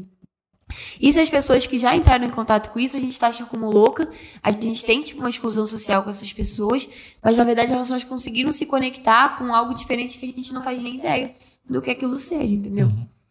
Então é muita loucura. É, É, eu acho que aí junta com a, a- física quântica também, né? Eles estão descobrindo bastante coisa. É, junta, Sobre energias. Não, não necessariamente com física quântica, mas eu vou te falar a teoria das cordas. Tem uma coisa legal, é, a gente é comprovado em viver num, num mundo de quatro dimensões pelo sentido de ah, das, das espaciais, são três espaciais e uma temporal, que a gente a- se move através do tempo. Mas na teoria das cordas, que é a teoria que explica como a matéria funciona na- no seu nível mais básico, ah, os modelos matemáticos sugerem um universo que a gente vive em um universo com até 26 dimensões. Eu Acho que era 26, 27, 28, Cacete. coisa assim. Em que isso poderia estar é, de uma forma que é, enrolado de uma forma que a gente não observa, que a Uhum. gente não tem, não tem possibilidade de enxer- enxergar, ou os modelos matemáticos estão errados. Sim. Ah, eu, eu acho que tem muita. Eu acho que a gente pode estar sendo até explorado por outras vidas, outros tipos de vidas que a gente não tenha, não tenha é, estrutura para sentir, para palpar, para sentir. As- Os nossos sentidos, né? São totalmente diferentes. Então são energias também. Tem muita coisa, né? Envolvida. Muita coisa. porém, ninguém garante que. Mas esses, esse, né, os esquizofrênicos que enxergam as coisas, é, ouve voz, enxerga as coisas, a psiquiatria fala que é um problema cere- cerebral, mas assim, não tem. E se a gente for para outro campo, pode ser espiritual também, sabe? E a gente não sabe. A gente não tem conhecimento Aquela pra isso. parada do João de Deus, que ele, mano, ele, ele, ele encarnava um bagulho ali e curava as pessoas. Sim. Tem muita coisa é, sobrenatural que acontece que não tem a gente não explicação. faz ideia do que seja. É, o que, que você tá falando? Porém, ninguém garante que eu possa estar vendo no futuro também, sabe? Às vezes eu senti que eu tô em Londres, lá, na praia, pode ser um evento Sim. futuro, sabe? Que eu sinto, nossa, eu vou estar lá, sabe? Sei lá. Já assistiu aquele filme Alice? Não. Ó, gente, eu não sei se eu tô falando as palavras certas, mas eu tô abrasileirando as palavras, entendeu? E aquele filme que ela que ela é sequestrada e coloca uma droga no estômago dela, aí o pacotinho rompe e essa droga faz com que ela use determinadas porcentagens do cérebro. E aí conforme Ah, ela vai acessando Lucy. Não é Alice, é É a Lucy. Ali. Enfim, Alice no País das Maravilhas. Eu tava imaginando a Alice no País das Maravilhas. Lucy. Mas cheguei próximo, tem L também. A Luz com a Alice, nossa. Nossa. Enfim, entendeu? Não entendi. Mas não, não vi. que a moça Não, vai que você tá Mas acessando aí um é, aspecto ela usou, a- é, basicamente, ela usou bem mais parte. Mas dizem que a gente usa 100% do cérebro, sabia, né? É que assim, usa. no, o do, A gente do cérebro, algumas partes, que nem do o- cérebro, você pensa como se fosse um músculo. A gente tem vários músculos no corpo, mas a gente não consegue gente não usar. malha, é. A gente não consegue usar 100%. Exatamente. Porque cada parte do cérebro é especializada em um campo. Então, ao longo do dia, conforme você for fazendo suas atividades, você usa essa parte, aquela parte, aquela Sim, parte, sim. que você usa Matemática é 100%. um lado, Entra- é, dirigir é outro, tem tudo. Entra no lado Entendeu? da Linguagem. que a Júlia falou sobre artes, essas coisas. O, se eu não, não vou lembrar agora, mas o lado esquerdo, vamos supor, é o criativo e o direito é o lógico, sabe? Uhum. E a escola, ela não, não pega muito... Por isso que quando você só aprende, vamos supor, a desenhar, no pré, sabe? Que você está estimulando sua criação. Se as escolas pegar desde sempre a pessoa fazer um desenho, essas coisas, sabe? Usar o lado criativo, a gente teria bem mais pessoas criativas criando coisas Aprender línguas. Essa é, a melhor idade pra aprender línguas. Porque Até os seis anos, eu A acho. escola ela usa muito o lado que é o raci- de raciocinar, sabe? E isso meio que prende a pessoa a dar um bloqueio criativo, né? Porque o cérebro da parte esquerda não tá desenvolvendo. Deixa as coisas meio engessadas, É. né? Isso. Tem escola que ensina espanhol, só, tipo, só lá no, no, no ensino médio, pra lá pro final dos, dos anos. Mas, tipo assim, já que você vai ensinar uma outra língua, já devia ser lá atrás, nos primeiros. Porque vai ser muito mais fácil. Que é, É. E, igual eu falei, eu não tenho religião, mas eu acredito bastante em energia. Igual você tá falando sobre as pessoas se sentir mal. Já teve duas vezes que aconteceu comigo uma vez. Eu tava indo na academia com ele de manhã. Falei, nossa, agora eu vou ser animado, não sei o quê. Pá, no outro dia eu tava com Covid. Eu falei, nossa, não vou ser mais, não vou ser mais animado. Ai, que pena. Aí aconteceu. Tristeza. eu comecei a estudar mais sobre energia. E eu senti que tava numa fase meio pra baixo, sabe? E eu não pensei, "Hum, cara, eu vou acordar amanhã, vai ser um novo dia. Eu Falei, eu vou sentir essa vibe negativa mesmo. Vou deixar me afetar. Pronto, peguei uma gripe pior que Covid, sabe? Aí eu fico pensando, se eu tivesse falado, nossa, eu vou melhorar. No outro dia vem essa gripe, eu falo, putz, me derrubou e eu tô tentando. seria sanar." outra pancada. Aí eu, aí eu percebi que. Aí começou a melhorar muitas coisas na minha vida depois disso. Percebi que nós precisamos passar por certas coisas. Não adianta você virar pra pessoa, ah, vira que amanhã é outro dia. Se a pessoa tá negativa, tá num lado passando uma fase ruim, ela vai passar. Não adianta Sim. você falar, acorda lá no outro dia animado. Deixa ela sentir a vibe negativa. Que, por exemplo, ela vai ficar gripada, se ela vai quebrar o pé, ela vai, vai ter um evento, talvez, que, que vai impedir ela de acordar feliz. E sem a tristeza, a gente também não saberia o que é felicidade, né? A gente tem que passar pelo ponto baixo pra saber valorizar o ponto alto. Sim. Sim. E é porque a gente se acostuma muito com as coisas, com os estímulos, né? Então, às vezes, mano, você tem. Conquistou várias coisas, você tem vários dinheiro, mas já chegando um ponto que aquilo ali vai ser entediante pra você também, porque você já se acostumou com aquilo. E aí tem pessoas que acabam excedendo certos limites, né? Que nem aquele. Aquela série. Aquela, aquele documentário que a gente assistiu do cara de Joffrey. Cara super milionário, entendeu? E aí ele foi tendendo pra. pra Pra tráfico humano, entendeu? E aí, mas se a gente for ver, aquilo ali seria uma novidade pra ele, entendeu? Porque ele já tem tudo. Então, aquele negócio de, de ter o poder sobre as pessoas era algo que instigava ele, que, que movimentava as coisas de certa forma, porque ele já tinha conseguido conquistar tudo que ele queria. Aí fala bastante dopamina, né? Desse, desse vício de dopamina, do, do- dopamina, dopamina. Dinheiro traz isso. É porque assim, dopamina. qu- quando você tem dinheiro, é, você perde a base de tudo. Vamos dizer assim, pessoa, uma pessoa que nasceu com dinheiro desde o ponto zero, vamos dizer assim, é muito difícil dela ter um respeito por qualquer coisa. Porque como é que ela vai respeitar um carro se ela tem outro Uhum. carro? Sim. Como é que ela vai respeitar o- um trabalho, você criar o, o- habilidade, criar o- a, sua, a sua vida, se tipo, se o que você construiu numa vida inteira, ela pode ter numa ligação que ela fala com o pai, Sim. Entendeu? Então você não tem respeito com, com mais nada, você não tem valor pra mais nada. Tudo que a gente põe em valor na vida, ele tem. Então, tipo assim, Uhum. é tudo no mesmo nível. Você fala, ah, o cara pendeu pro tráfico humano. Porque é uma coisa que o dinheiro não, meio. Você parte pra meios ilícitos. Então é uma aventura pra uma pessoa. É, Uma é a novidade. é uma aventura pra pessoa. Isso a gente ver em tudo. Até em quem tem, tem problema, por exemplo, com pornografia, entendeu? A pessoa começa com, com um vídeo básico, quando ela vai ver, ela tá num negócio totalmente bizarro, porque a- a- o básico que ele começou já não satisfaz. E ele tem que ter cada vez mais. Por É. exemplo, aquele assassino em série, o Ted Bundy.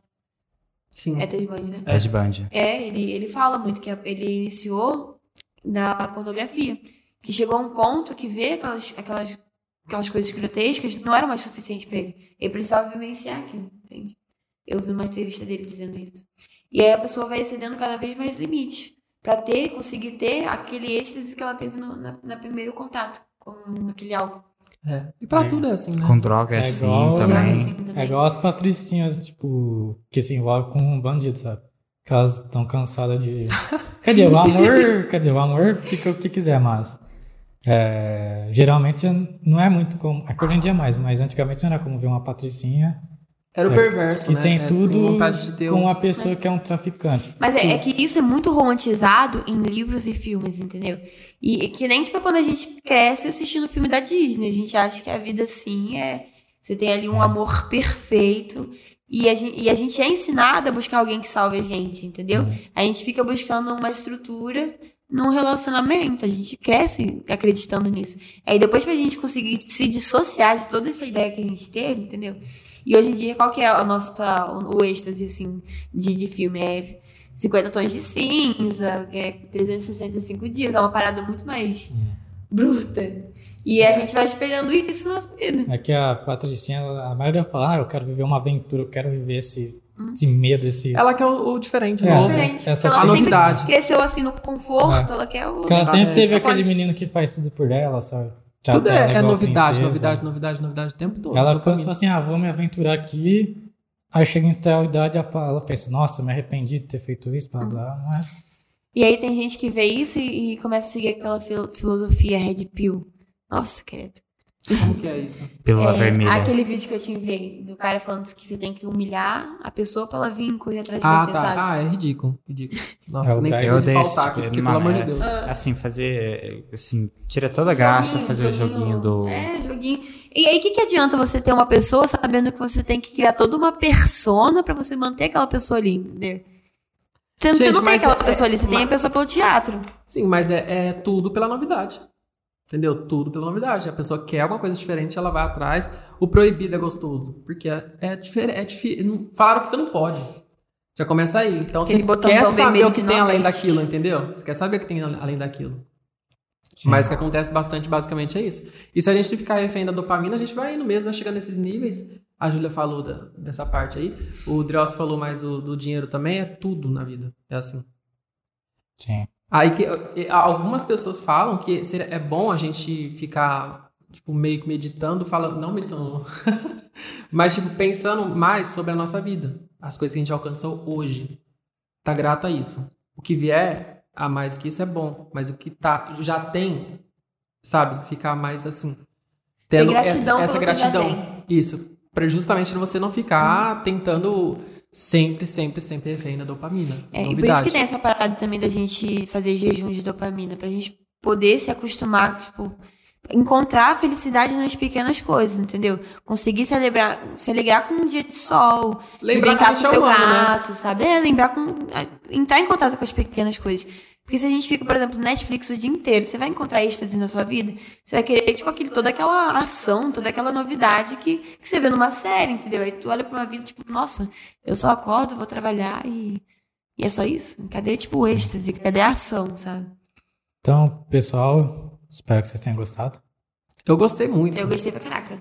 Achei legal. É, futuramente vamos fazer uma parte 2, né, Matheus? Por Porque favor. vocês têm bastante assunto ainda. Ih, tem muita coisa. Culpa dos dois chegou atrasado, já tô explanando. Cheguei. Ele tava assim. É, não vou explanar. Tá jantando. É. Verdade. tá jantando, aí eu fui tomar banho. Passou É. eu passei a make. É, ele tava se maquiando. Antes de acabar, fale aí três pessoas que vocês recomendam aqui. Ah, eu ia recomendar o Felipe, né? Mas acho que ia ter muita censura. Nossa, É, ele ia- ia fazer o o podcast ser bloqueado e Eu acho levar um que- strike.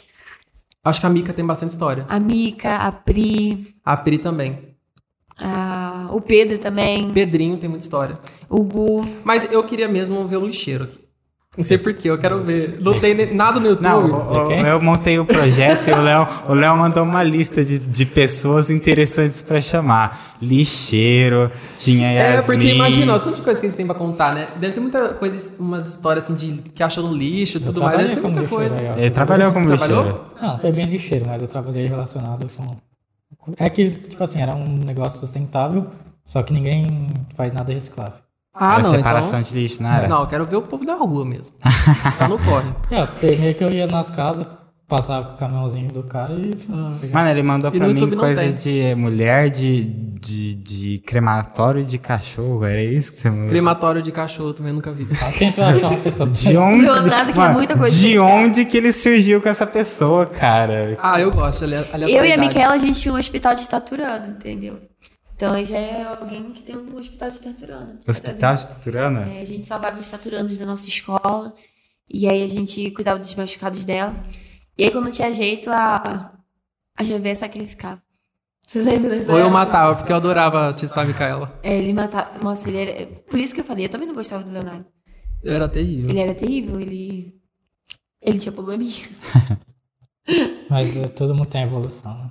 Todo mundo- Graças a Deus. Graças a Deus, misericórdia, se eu fosse. Então- Eu já fui.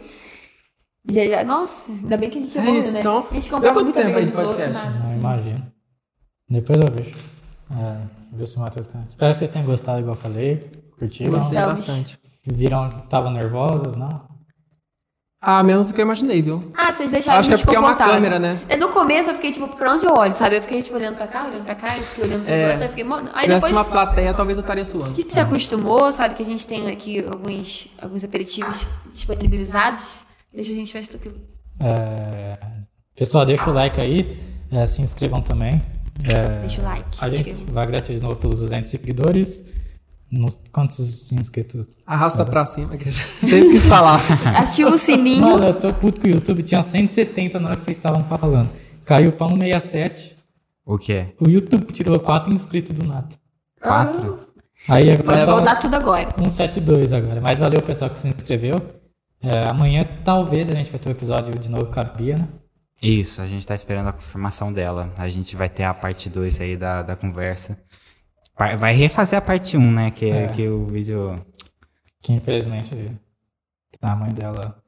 É, a mãe dela tava passando caixinho. mal, ela teve que sair. Então, é quem, quem achou estranho, inclusive, que a gente postou do último episódio com a Bia, mas não tem conteúdo nenhum, é por conta disso. Ela teve um probleminha com a, com a mãe dela e ela acabou precisando sair. Mas ela vai voltar. E, e talvez seja amanhã e quinta-feira tem com o Lucas. E domingo já tem um também com o João.